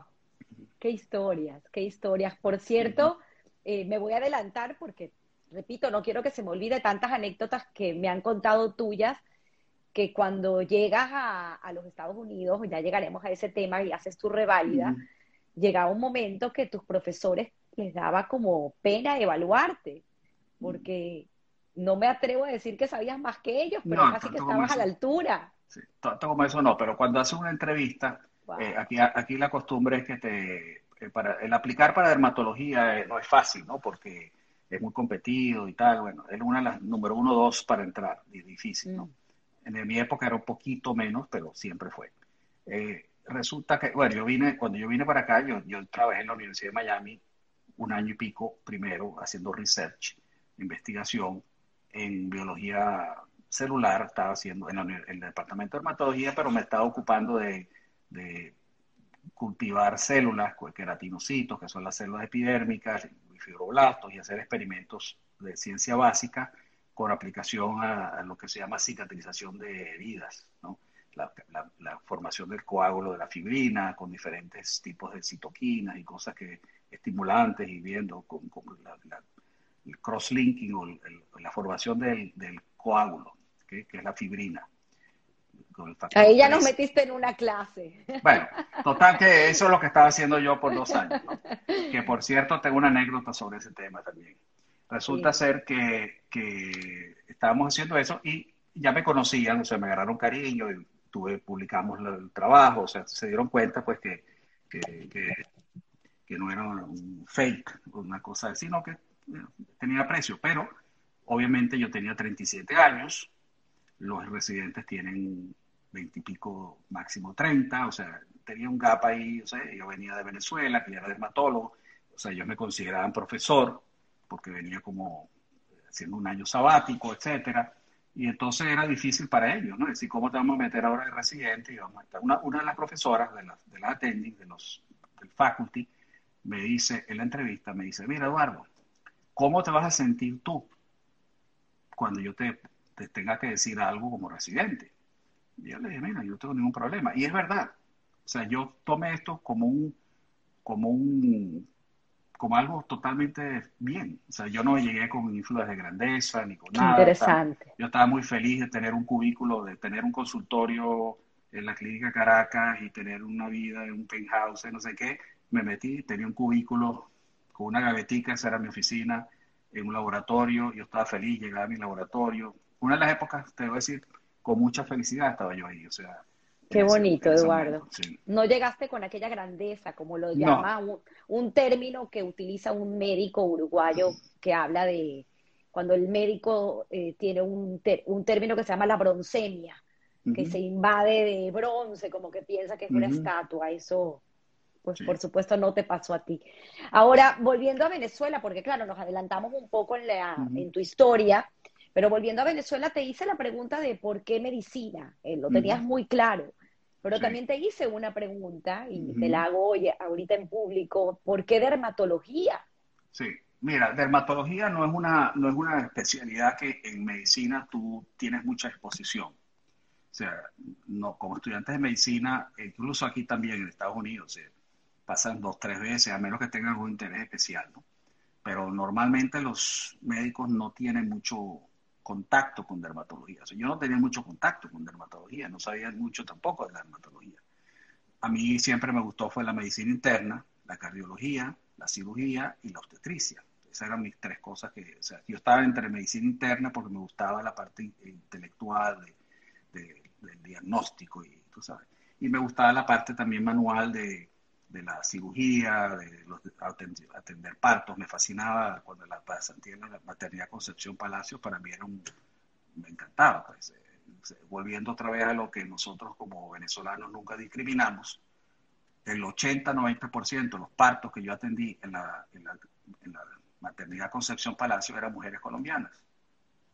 Y nunca nadie dijo una palabra, nunca nadie criticó, nunca nadie cuestionó, nunca nadie dijo nada. El venezolano ha sido siempre muy generoso este, no se puede hacer eso con los venezolanos, imposible. Pero bueno, el, el, asunto de la medicina, entonces yo ya me gradué de médico y estaba siendo eh, internado, internado de medicina interna en el Hospital José Gregorio Hernández del Seguro Social en San José, que queda a unas cuatro cuadras del Hospital Vargas, que era un hospital muy bueno, por cierto. Seguro Social en esa época me gustaba porque tenía todo. O sea, no era como el Vargas, que no había nada, sino el Seguro Social tenía laboratorios y tenía radiografías y tenía más recursos. Y, y teníamos una técnica ahí que era el jefe, que era el doctor Germán Guani, por cierto, judío venezolano también. Muy bueno, era un brillante profesor, era el jefe de la cátedra de clínica B del Hospital Vargas de Medicina Interna y era un brillante, un genio. Doctor Germán Guani, que falleció ya. Eh, y entonces estaba haciendo un internado ya y hacía lo que llaman aquí en Estados Unidos el moonlighting, que es guardias extras, no sé si tiene un nombre especial en Venezuela, no, pero eran como guardias. En el yo trabajaba en la, en la Policlínica Santiago de León, la Avenida Libertador, que es una clínica bastante grande, enfrente donde está, cerca donde está el petróleo de Venezuela y eso. Bueno, y teníamos mucho movimiento y mucha cosa, pero no, ahí habíamos dos médicos de guardia, que casualmente el médico con que yo estaba se llama Rafael de la Fuente, que es muy amigo mío, hasta hoy en día está aquí ahora en Miami siempre nos vemos y echamos cuentos, de unas historias fascinantes de cuando estábamos allá en la clínica. Y este, pero nos tocaba a nosotros ser los médicos de todo. Quiere decir, en la noche atendíamos la emergencia, la terapia intensiva, los, los pacientes hospitalizados, de todo. Eh, y una noche me tocó a mí estar en, en de guardia y estaba en la, terapia intensiva, había dos pacientes esa noche, una era una niña y un señor, el señor estaba bien, y la niña estaba muy grave, eh, había, eso fue un accidente de tránsito yendo creo que para Oriente, que el papá, la mamá y dos niños chocaron, uno de los niños ya había muerto, el papá estaba cuadraplégico en el hospital también, y la niñita estaba muy grave y la mamá estaba bien. Y Sí, se fue el sonido, Eduardo. Ya.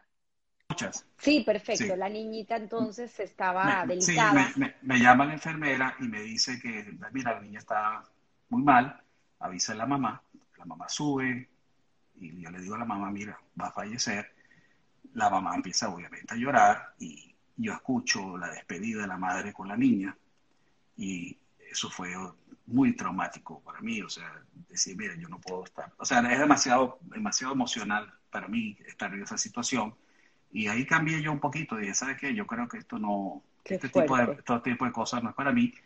Cuando estaba haciendo la cola, en eh, también la otra parte era obstetricia, que era la otra opción.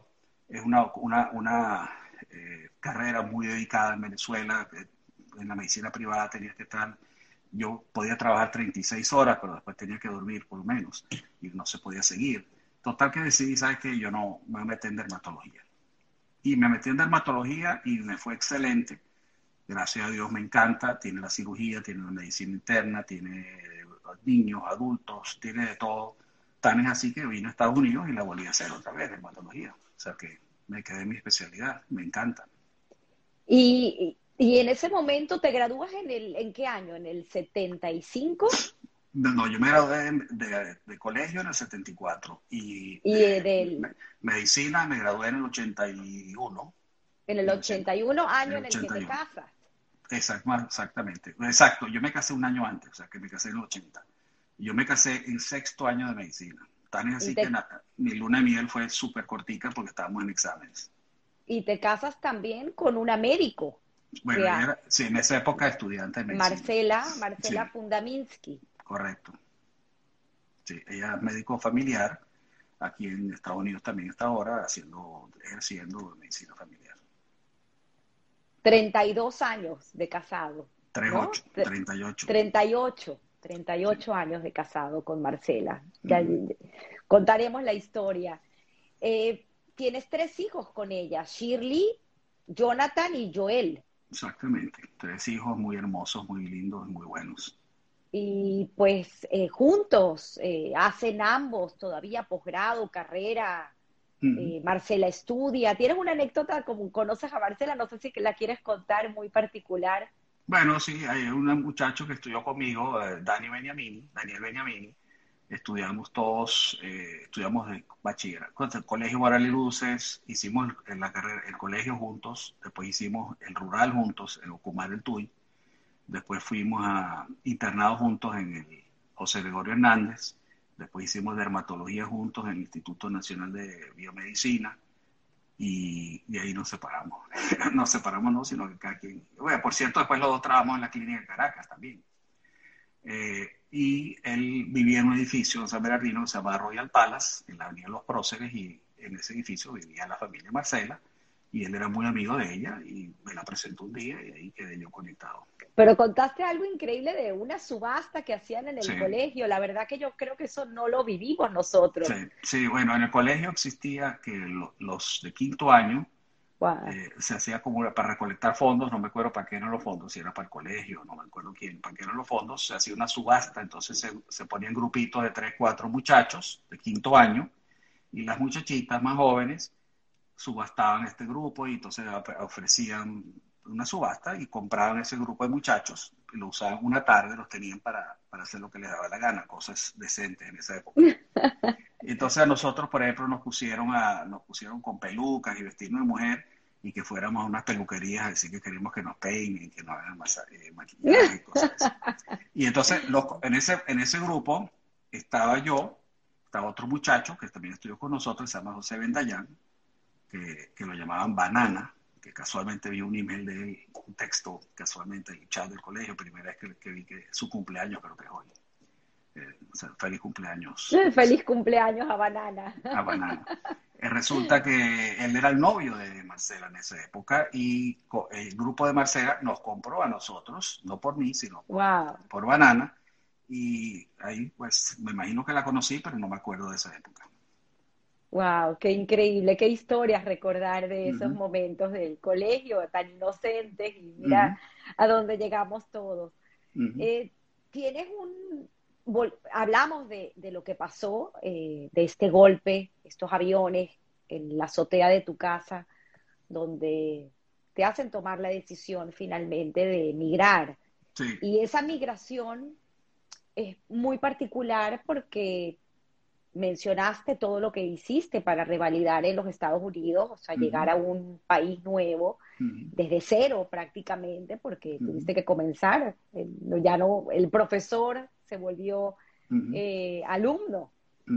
Y sin embargo, bueno, eh, cabe mencionar tu carrera que tuviste, porque tuviste consultorio en Venezuela, atendiste personas, eh, tenías una carrera por delante y decides migrar y me parece una historia muy increíble que me contaron, donde empiezas de cero, con familia, y vendes inclusive tu apartamento y con esas ganas de ayudar, tu apartamento lo vendes en cuotas, donde nadie vendía un apartamento a plazos. Sí, lo compró un amigo mío, que por cierto es médico también y está aquí ahora viviendo acá, que también lo vendió, me imagino.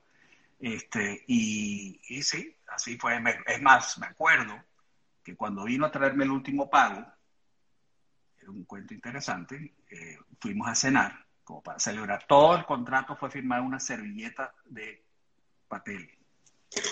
Este es el contrato, el contrato estaba aquí, e, entre él y yo. Ningún abogado, nada, sino un contrato de una servilleta. Y este, él vino a pagar la última cuota, y bueno, voy a decir su nombre, eh, Roberto Fogel, que es gastroenterólogo en la Universidad de Miami ahora, muy, muy, muy, muy exitoso también. Y este, eh, estamos, y yo tenía, eh, tenía una Honda Civic, por cierto, que, que te comenté ayer, que como no tenía crédito en los Estados Unidos, una Honda Civic me, me, tuvo que firmar de cosigner el suegro de Ricardo Ernest, que era el dueño del dealership. Me firmó como responsable de la, del, wow. Y entonces estábamos así, estamos parados, ya regresando a la casa, estamos parados, estaba yo, estaba Marcela, estaba él, sentado en la silla de atrás, estamos parados una luz roja y nos choca por detrás una camioneta y nos da un golpe tan duro que se han partido las sillas, los lentes míos volaron, desaparecieron y quedamos así, el carro aplastado totalmente un choque, el más choque más fuerte que he tenido en mi vida. Y yo me volteo, porque es como el choque fue por detrás, preocupado por Roberto, y veo a Roberto que está como desmayado y con un chorrito de sangre de servicio. Uy. Y yo dije, no puedo creer esta orina. ¿Cómo voy a explicarle yo ahorita, llamar a su mamá, a su familia, a decir que Roberto está muerto? Y entonces Roberto está así blanco, pálido y con el chorrito de sangre así. Entonces yo le digo, Roberto, Roberto. De repente Roberto, Roberto que se está examinando el mismo, para ver si no tiene ningún, una víscera rota. Y está así, ah, se abren los ojos y tal, y estábamos todos bien, gracias a Dios. Wow, esa, esa, esa, es la historia del último pago de Roberto por el apartamento. Jamás se olvidará, pero honraron la palabra, ¿no? Como están escribiendo aquí. Eh, es, esa, esa forma de, de hacer contratos y honrar la palabra tan importante. Esta esta situación donde te ves, eh, fue duro, fueron años duros. Eh, tuviste que entrar con visa de estudiante como acompañante. Marcela era la que en ese momento consiguió la visa. Ella sacó la visa F1, que es la visa estudiante, yo tenía visa F2. Mientras tanto estaba haciendo el research, trabajando en la Universidad de Miami. ¿Sabes cuánto era mi salario el primer año? no? Cero. El segundo año mi salario fue de 10 mil dólares al año. Al año. Al año. Y de ahí en adelante, gracias a Dios, eh, todo ha sido en, su vida. Pero sí, fue duro. Tenía que ir a Venezuela, renovar la visa y tal. Y después a través de la Universidad de Miami, una vez fui yo, es una historia también interesante para que la gente entienda que nunca hay que tirar la toalla.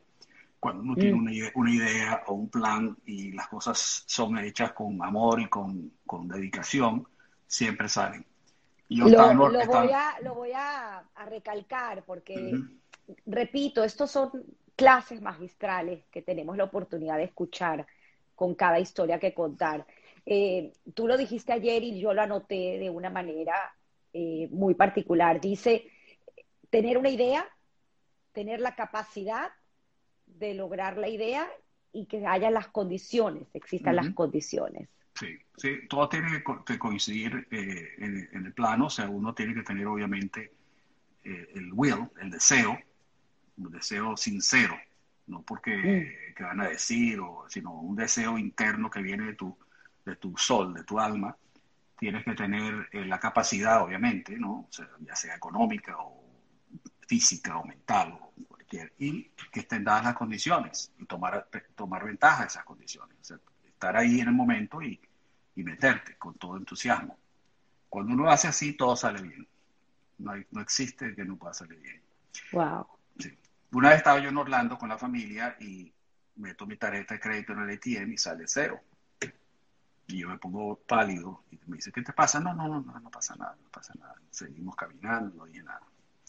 Al cabo de una semana, por eso te digo cómo son las cosas, un tío que yo tenía en Miami, que es el tío este que salió de, Hungría, salió de Hungría antes tío de la, Ike, Ike, Ike. Que, o sea, en realidad se llama Isaac, Isaac Weiss, pero él, lo llamamos Ike, tío Ike, que es un tío que vino para Estados Unidos eh, incluso antes de la guerra, él, emigró de Hungría cuando empezó todas estas cosas, él era sionista, se fue a vivir a Palestina, participó allá con, con las fuerzas de defensa clandestinas, tratando de combatir a los ingleses, que eran los colonizadores, y llegó un momento que lo, lo iban a capturar porque lo estaban buscando y le dijeron, mira, salte de aquí porque te van a agarrar, te van a fusilar, te van a guindar, colgaban ahí, no sé qué hacían. Y entonces agarró y se vino para Estados Unidos y siempre vivió aquí. Ese era el tío nuestro que vivía aquí, que tenemos contacto y siempre veníamos a visitarlo. Siempre hablábamos del cuento chino de que tenemos el David, que me iba a dar un David, que es una carta que en esa época decían. Pero un cuento que teníamos en la cabeza mi hermano y yo toda la vida y nunca hicimos nada, hasta que un día lo hicimos. Y el tío este, eh, que tenía una situación muy, muy buena aquí en Estados Unidos, un día decidió, él tiene mucha familia en todas partes, en Israel, en Estados Unidos, en, otros países, decidió que él iba a, repartir parte de su plata a la familia y agarró a todo el mundo y le remandó un cheque. Y ese cheque, después que yo estaba en cero, me llegó el cheque. No es que era un cheque tampoco tan grande, pero por lo menos me sirvió para un mes. Wow, wow, Eduardo, qué historia, ¿no? O sea, la vida al final te va premiando porque eres consecuente con tus actos.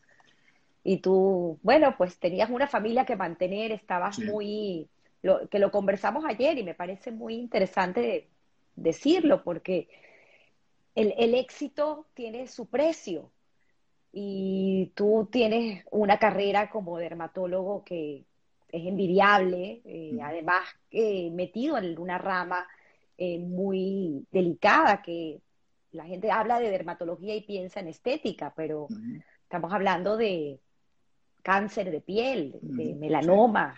Bueno, uno entra a tu consultorio y siempre tienes estudiantes y tú enseñando, ya llegaremos ahí para conversar de lo que haces hoy en día, pero es increíble pues todo lo que tuviste que atravesar y esos años aquí en Estados Unidos, ¿cuántos fueron en total hasta que pudiste ya comenzar con la práctica? Seis años. Seis años. Sí.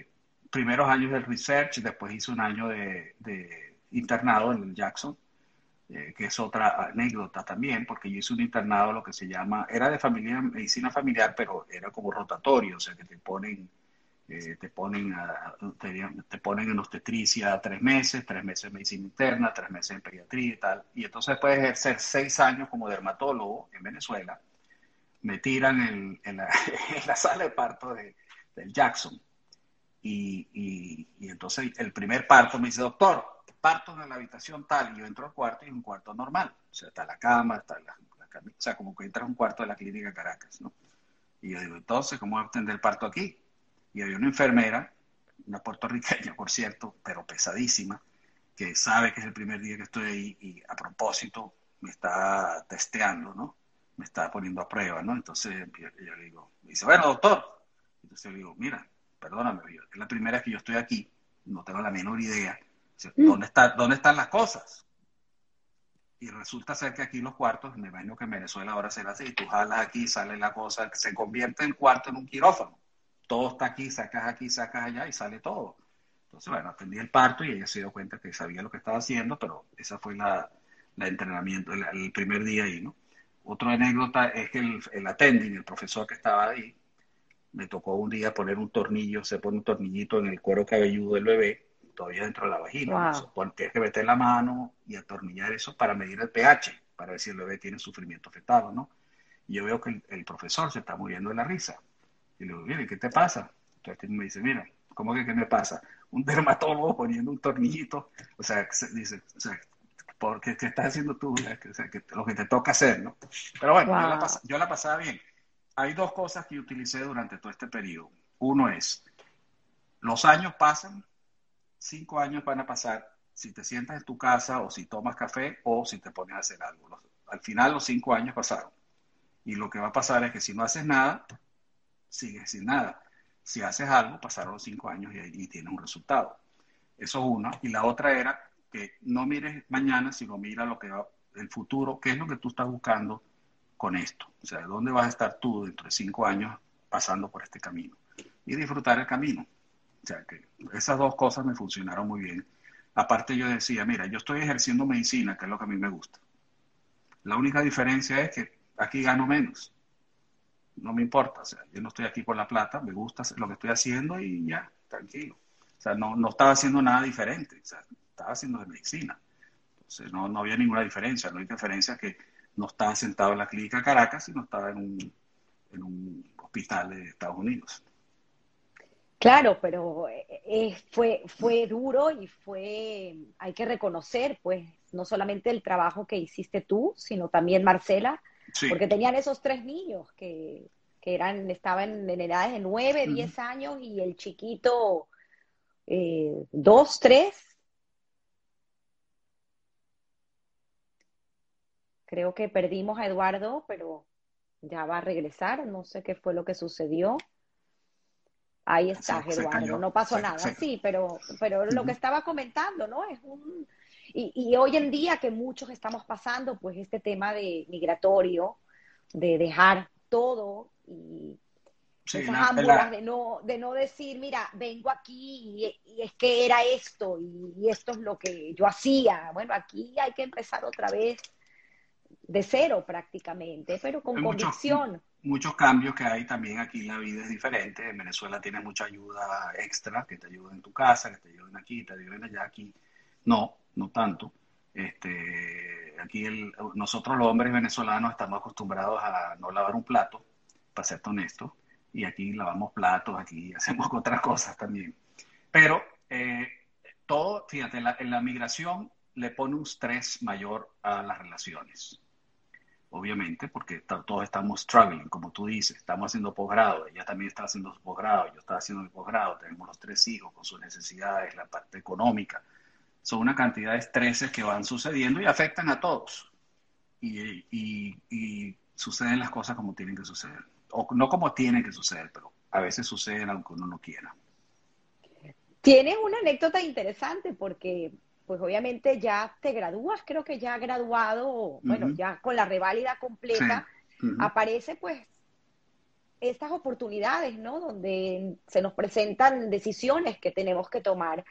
Y tienes una historia con Dr. Smith, eh, increíble, que fue parte importante en, tu vida, en tu práctica de hoy en día, pero una muy particular y jocosa, eh, que creo que también me la contaron, es una invitación que tuviste en un momento en su casa con su esposa, y obviamente Dr. Smith es un americano, y la invitación era, si más no recuerdo, de from 6 to 10, de 6 a 10.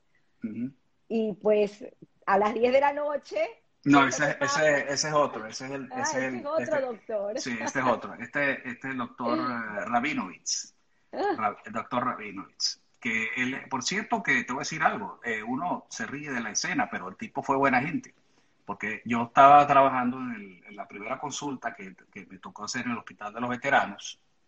Eh, normalmente los residentes ven los pacientes, pero siempre hay un, un faculty que está dando vueltas por ahí para consultas y eso.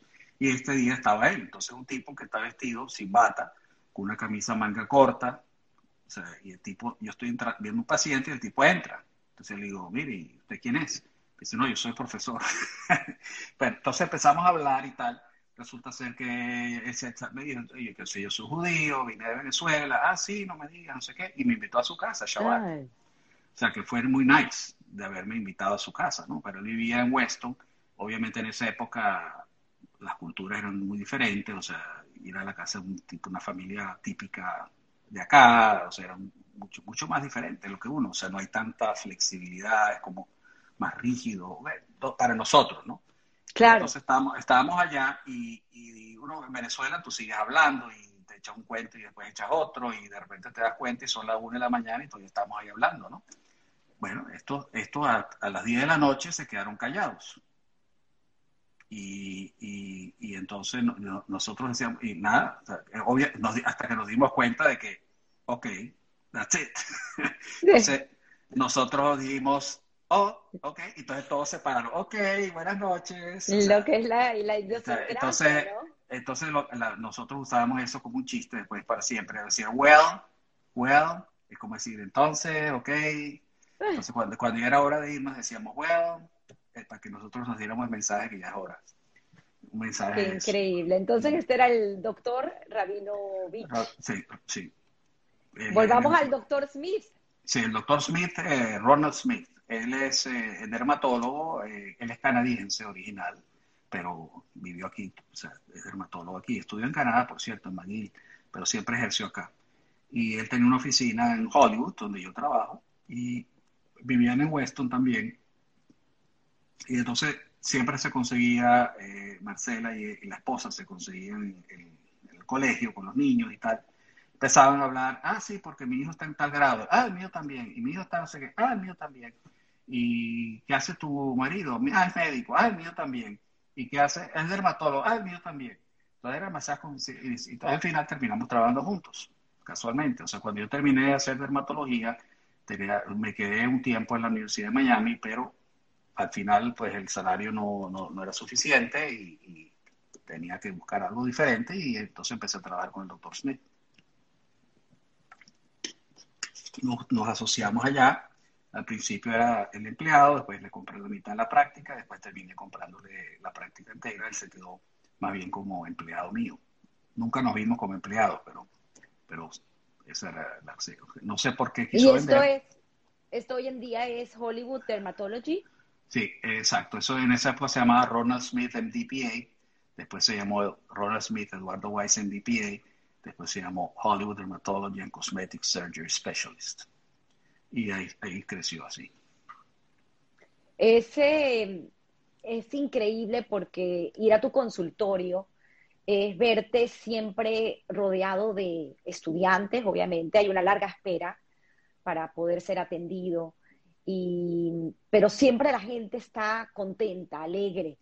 Y tengo también otras historias que me han contado de tanta gente que has ayudado, Eduardo, tanta gente, o sea, tantos médicos que han tenido que emigrar eh, en estos años y pues no tienen la licencia y a lo mejor no tienen la oportunidad o están haciendo su reválida, pero tienen que trabajar y tú les has dado pues esa oportunidad de trabajar contigo. Inclusive tienes una anécdota de la administradora, si no me equivoco, que tienes hoy en día, que trabaja, es prácticamente tu mano derecha, que mm, su esposo trabajaba contigo, tú lo conocías, era médico y falleció. Ah, sí. Sí, no, bueno, eh, ella ya no está con nosotros, está eh, con el COVID, eh, se fue. Sí, bueno, esta es una historia un poquito triste en cierta forma de que hay un doctor muy conocido en Venezuela, el doctor Jaime Batán, Víctor Jaime Batán, que lo aprecio mucho, este, que fue profesor mío en Venezuela. Cuando un gran dermatólogo. un gran dermatólogo, sí, excelente. Que él finalmente también decidió, porque él no se quería ir de Venezuela nunca, pero al final tomó la decisión, ya sus hijos estaban acá, etcétera, y presentó sus exámenes. Él, él se hizo el posgrado aquí, o sea que él no tuvo que repetir la residencia, pero no tenía la licencia porque, porque él no cogió el examen en esa oportunidad para la licencia, le tocó hacer los exámenes. Y no es duro para una persona eh, que ha ejercido tantos años volver a estudiar bioquímica, cosas básicas. ¿no? Que no tiene nada que ver con dermatología, pero pasó, pasó sus exámenes, empezó a trabajar con nosotros y a los siete meses de estar aquí trabajando, ya como médico en la oficina, estaba feliz, muy feliz estaba. Decía, Eduardo, estoy feliz, no te imaginas mm. que estar. Un día, es más, tan es así que eh, él está casado con una señora, que es la que tú estás hablando, que es eh, Jenny. Eh, Jenny es australiana y se conoció con Jaime en la Universidad de Miami. Era, era bioanalista en el hospital cuando ella se conoció con Jaime y se casaron. resulta ser que ellos se iban a ir a Australia para visitar a los padres, a visitar a la familia Jenny. Ellos siempre hacen un, iban un viaje anual y pasaban ahí un par de semanas o meses, no sé. O sea, que era un viaje largo, pues. Y entonces estábamos en un bar mitzvah esa noche y eh, de la familia Ludwig, que también son de Venezuela. Claro. Y ellos parece que eran muy amigos de Jaime, o sea, que tienen mucho cariño a Jaime. Y esa noche se hizo como especie de un homenaje a Jaime porque lo llamaron a prender las velas y después hablaron de Jaime y Jaime como si de viaje se despidió. O sea, fue una cosa impresionante. Y todos estábamos en la mesa y Jaime me decía, me dice, Eduardo, estoy feliz. Lo, único, lo único que me falta son mis nietos. Lo único que me falta en esta vida son nietos. Y esa noche falleció Jaime. Wow. Este, es impresionante porque terminó la fiesta, nos fuimos a la casa y como a las 4 de la mañana me llama otro médico amigo que trabaja en, el Hospital de Aventura, eh, Herenstein, que es anestesiólogo. Me dice, Eduardo, se murió Jaime. digo, ¿cómo que se murió Jaime? yo no sabía que Jaime estaba hablando. Porque tú te imaginas Jaime, estás pensando en un señor mayor, ¿no? Que se murió alguien. Yo decía, ¿qué Jaime? ¿Qué? ¿Pero qué Jaime me estás hablando? ¿Qué estás hablando? Jaime Batán. Y digo, no, por favor, chico, vale, no es un chiste, son las 3 de la mañana. No, no, Eduardo, no es un chiste. Está, vete al hospital de aventura. Y exactamente, fui para allá y estaba Jaime allá, eh, fallecido. Bueno, y la esposa se quedó trabajando con nosotros por muchos, muchos años hasta que, con el COVID y eso se, cambió toda la situación. Qué historias y qué, qué, calidad de ser humano, Eduardo, eh, porque como historias como estas tienes muchísimas, siempre estás ayudando gente, ayudando y viendo la, forma de, no sé, de retribuir en vida tantas cosas buenas que te han pasado.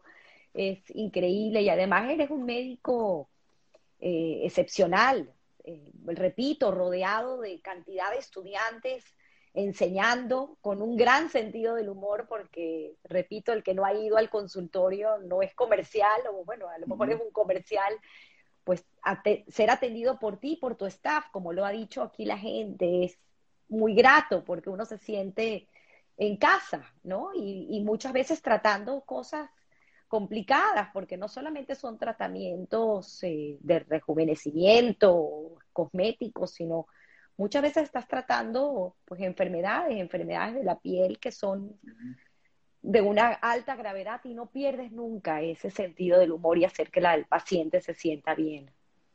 Sí, el sentido humor para mí funciona, no sé, es una forma de, de ser y lo utilizo y me parece que si no lo utilizara no sería yo. O sea, tratar de no usarlo, yo sé que puede, a veces puede, la gente lo puede ser, tal vez no le gusta o qué sé yo. Como dice, cada quien tiene sus fans y no son fans. O sea, todo el mundo tiene su, su audiencia, pero todo el mundo en el consultorio, de hecho, como dices tú, tenemos estudiantes de todas partes, tenemos estudiantes de otros países, tenemos estudiantes de la universidad. Nosotros, yo soy profesor de, dos universidades, este, tengo estudiantes de, la Universidad de Fayú, tengo estudiantes de los dos posgrados de dermatología, tres posgrados de dermatología que vienen a mi oficina a hacer pasantías conmigo de cirugía de cáncer y otras cosas y siempre están ahí y siempre estamos echando broma y nunca los trato como, como diferentes, ¿no? Siempre tenemos el mismo nivel. Mi oficina, tú entras a mi oficina y a veces digo, oye, tengo que meterme en mi oficina para, para descansar y, ahí tengo cuatro gatos metidos. Entonces yo le digo a él, dice, mira, tú sígueme a todas partes menos al baño, por favor. Cuando, entro, al baño... Es que, es que es cierto, todos te van siguiendo y todos van tomando nota y todos te escuchan con una con una gratitud, ¿no? Porque les estás enseñando, enseñando con la práctica, es increíble. Y, una cosa que a mí me gusta enseñarles es también eh, la vida, ¿no? O sea, cosas que, ellos no, están, o sea, cosas que, son diferentes. Por ejemplo, que, bueno, muchas cosas, pero es la, forma de ver la vida. Eh, hay una, eh, tu papá está aquí, vive en, en Miami, ya, hace 20 años también. Más, o menos, más o menos, sí. Ya perdí la noción del tiempo, pero sí, más o menos. Tiene muchos años aquí ya. Él tuvo una situación muy particular eh, donde pues también se vio forzado eh, a salir de Venezuela. Eh, muy triste, a lo mejor no, no vale la pena entrar en detalles porque fue un atraco un poco... Sí, sí, bueno, fue, o sea, típico venezolano que eso no te aseguro que muchos de ustedes han tenido la misma situación. Conozco mucha gente que la ha tenido, o sea, a mí me han contado historias increíbles, ¿no? Hay un señor, por ejemplo, muy mayor, también venezolano, que me dice que lo, que lo secuestraron y y entonces lo estaban llevando de Mariches no sé por dónde y el, camión donde lo llevaban se cayó por un barranco y volteó el barranco y los, los, secuestradores quedaron heridos. Él logró salir, un señor mayor, todo roto, todo sucio y caminando y por fin le tocó la puerta a alguien, pensaba que un pordiosero, no le quería abrir hasta que al final lo, lo ayudaron. Pues. Pero mi papá lo, secuestraron un día en, saliendo del Parque del Este en una panadería y bueno, lo llevaron a la casa y lo, pusieron. Volvimos a perder Eduardo, ya, ahí está. bueno, todo, todo el cuento que pues sabemos eso, y entonces ya eso fue como el, el tiro más allá, aparte que ya sus dos hijos estábamos acá.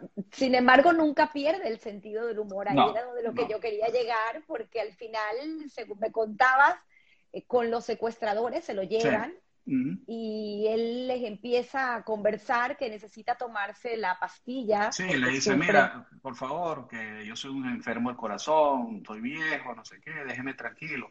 No, no, ya cállate viejo, no sé qué. Entonces le dice, ver, ¿qué pastillas tomas tú? Dice, yo tomo tal y tal. Ahí sabes, la misma que tomó mi papá. Ahora sí, te salvaste, te vamos a soltar. Y entonces lo tiran en Mariches, por allá, no, no, en Mariches no, en, por Guarena, donde está la estación de autobuses, por allá y entonces el tipo le dice, mira, aquí tienes 5 mil bolívares para que regreses. Mi papá en un taxi y le dice, para, para que los palos grandes, le dice, ¿cuánto hay? 5 mil bolívares. Ellos hasta sabían cuánto necesitaban. Wow, wow, qué, qué historia, qué historia, Eduardo. Creo que vale la pena mencionar em, el, em, este estudio que hace el, hermano de Sidney, Milton, el doctor, un psiquiatra bien reconocido en Nueva York. Para mí sería un honor en algún momento tenerlo en esta tribuna, donde habla de, sé que lo hablamos mucho, pero creo que es importante mencionarlo para que también las personas entiendan el por qué se habla tanto del holocausto y, uno no se cansa en, en poder mencionarlo. Y este estudio sobre la vulnerabilidad al trastorno de estrés postraumático en descendientes adultos de sobrevivientes del holocausto. Sí, o sea que el estudio que ellos hicieron allá, y he, escuchado eso en, otros, en otras fuentes también, es el PTSD, lo que llaman Post Traumatic Stress eh, Disorder, que tienen muchos los soldados que van a la guerra, etcétera, o traumas, cualquier tipo de trauma.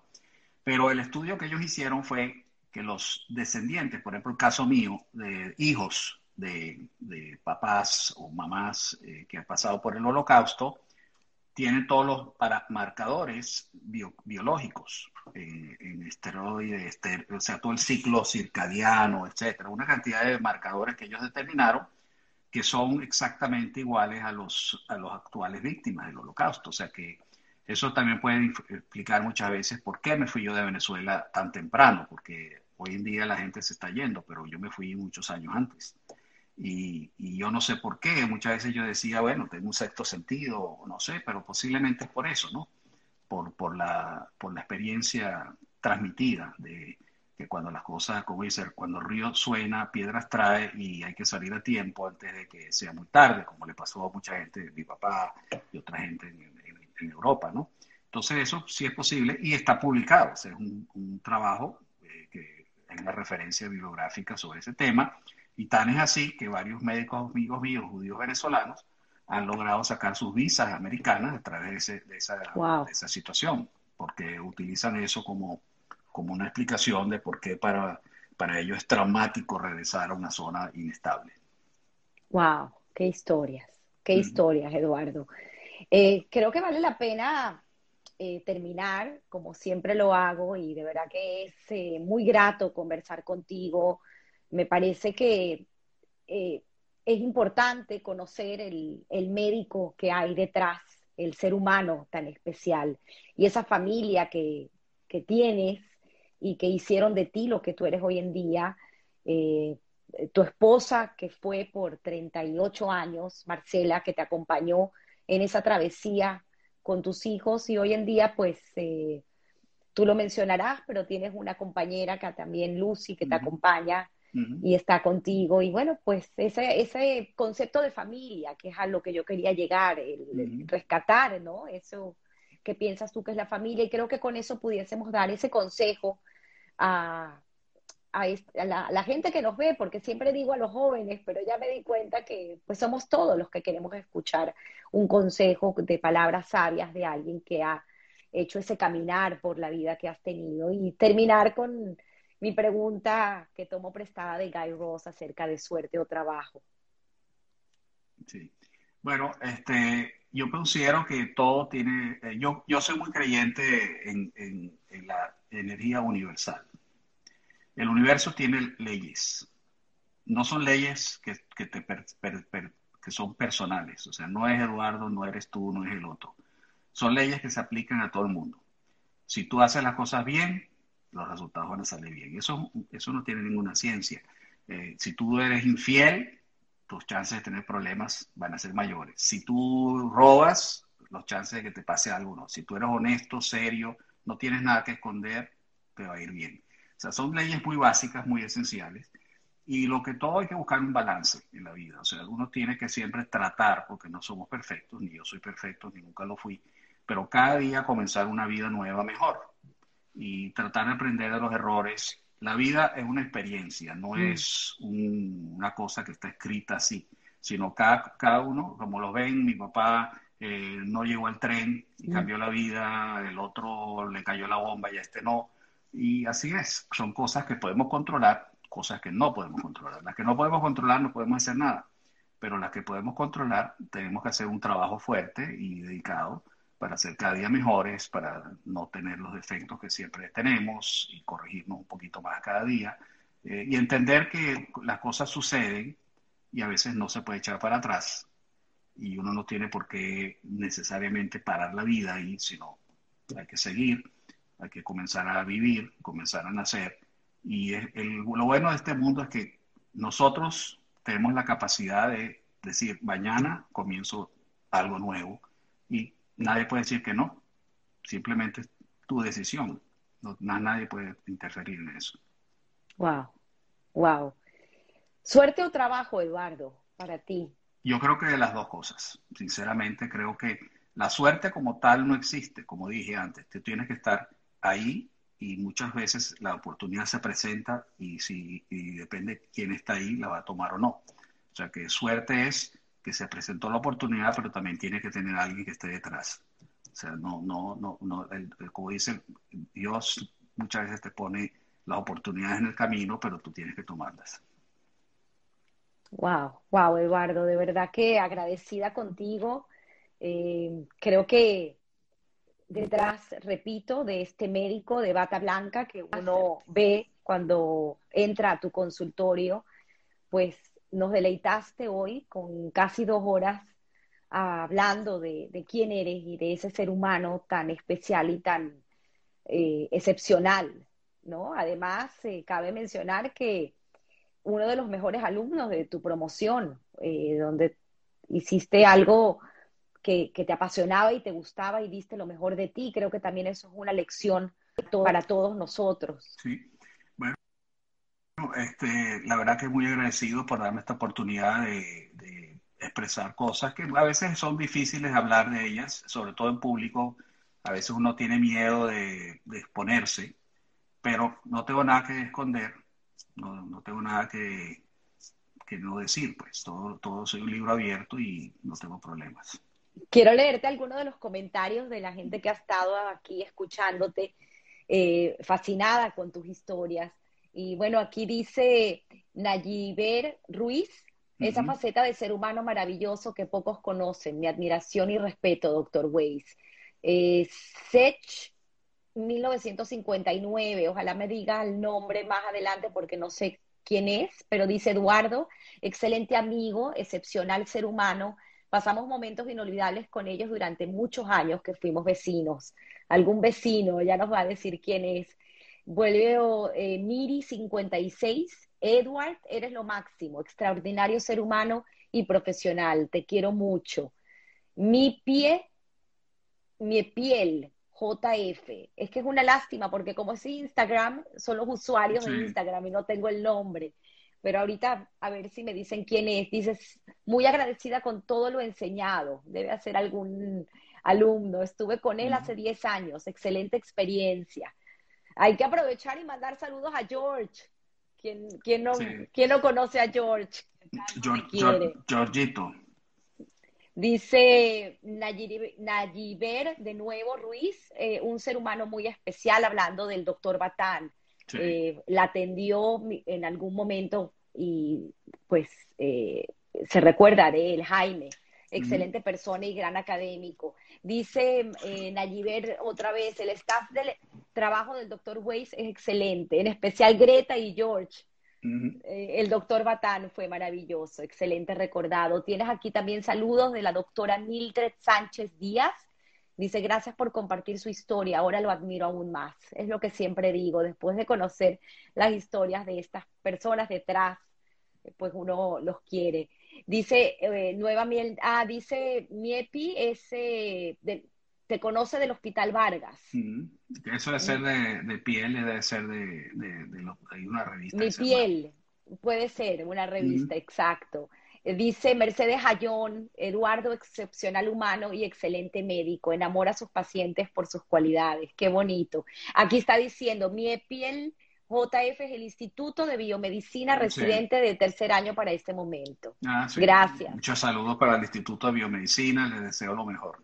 Dice Rolando de la Fuente, gran amigo, siempre en el corazón de sus amigos, igual que el doctor Jaime Batán.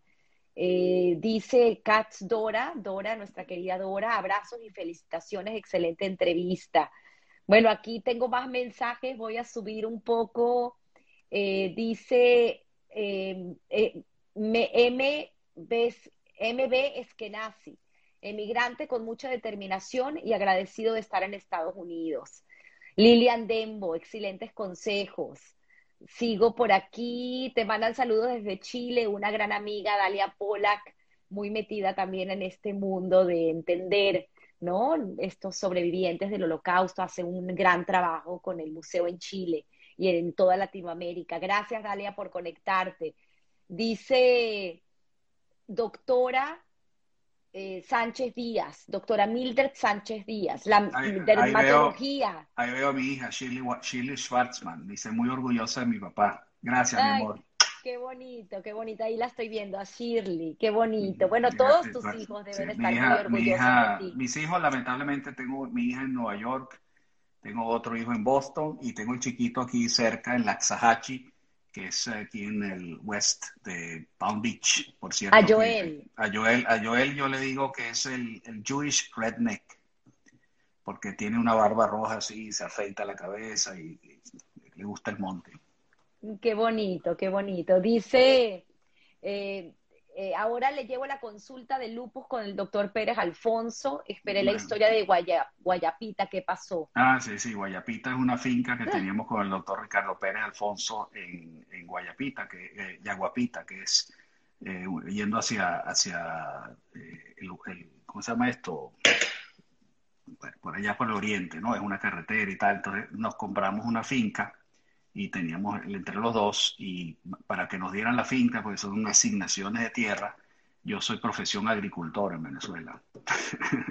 tenemos esa finca que le gustábamos, la usábamos y tenemos caballos, vacas, tenemos, había un río espectacular que, cuando era el invierno se llenaba hasta arriba y los caballos, tú metías en el caballo y el caballo, el agua le llegaba hasta el cuello, o sea, era una cosa espectacular. Qué historia, esta, esta Venezuela querida que todos añoramos y que, bueno, quién sabe, a lo mejor, y como tú dices, volveremos porque tú ya eres venezolano, Eduardo. Sí, 100%. Así que este fue el legado que nos dejaron nuestros padres. Y el eh, país. Y el país. Y el país. Y la universidad, la Escuela Vargas eh, fue excelente, es excelente. O sea, yo llegué a Estados Unidos y, y estaba muy bien preparado. Gracias a todos por estar hoy con nosotros. Gracias, eh, doctor Eduardo, Eduardo Weiss, por haber compartido esta historia tan íntima y que nos hace conocer a ese ser humano maravilloso. Y sí, esta live estará grabado, quedará en, la, en, el Instagram TV, lo que es el, el, la casita de Instagram, y además estará en YouTube eh, con subtítulos y estará en podcast, en Apple Podcast y en Spotify. Así que todos podrán escuchar esta maravillosa historia de Eduardo. Gracias. Bueno, un beso para todos y los quiero mucho. Feliz domingo. un abrazo. Todos tenemos una historia que contar. Gracias. Chao, chao.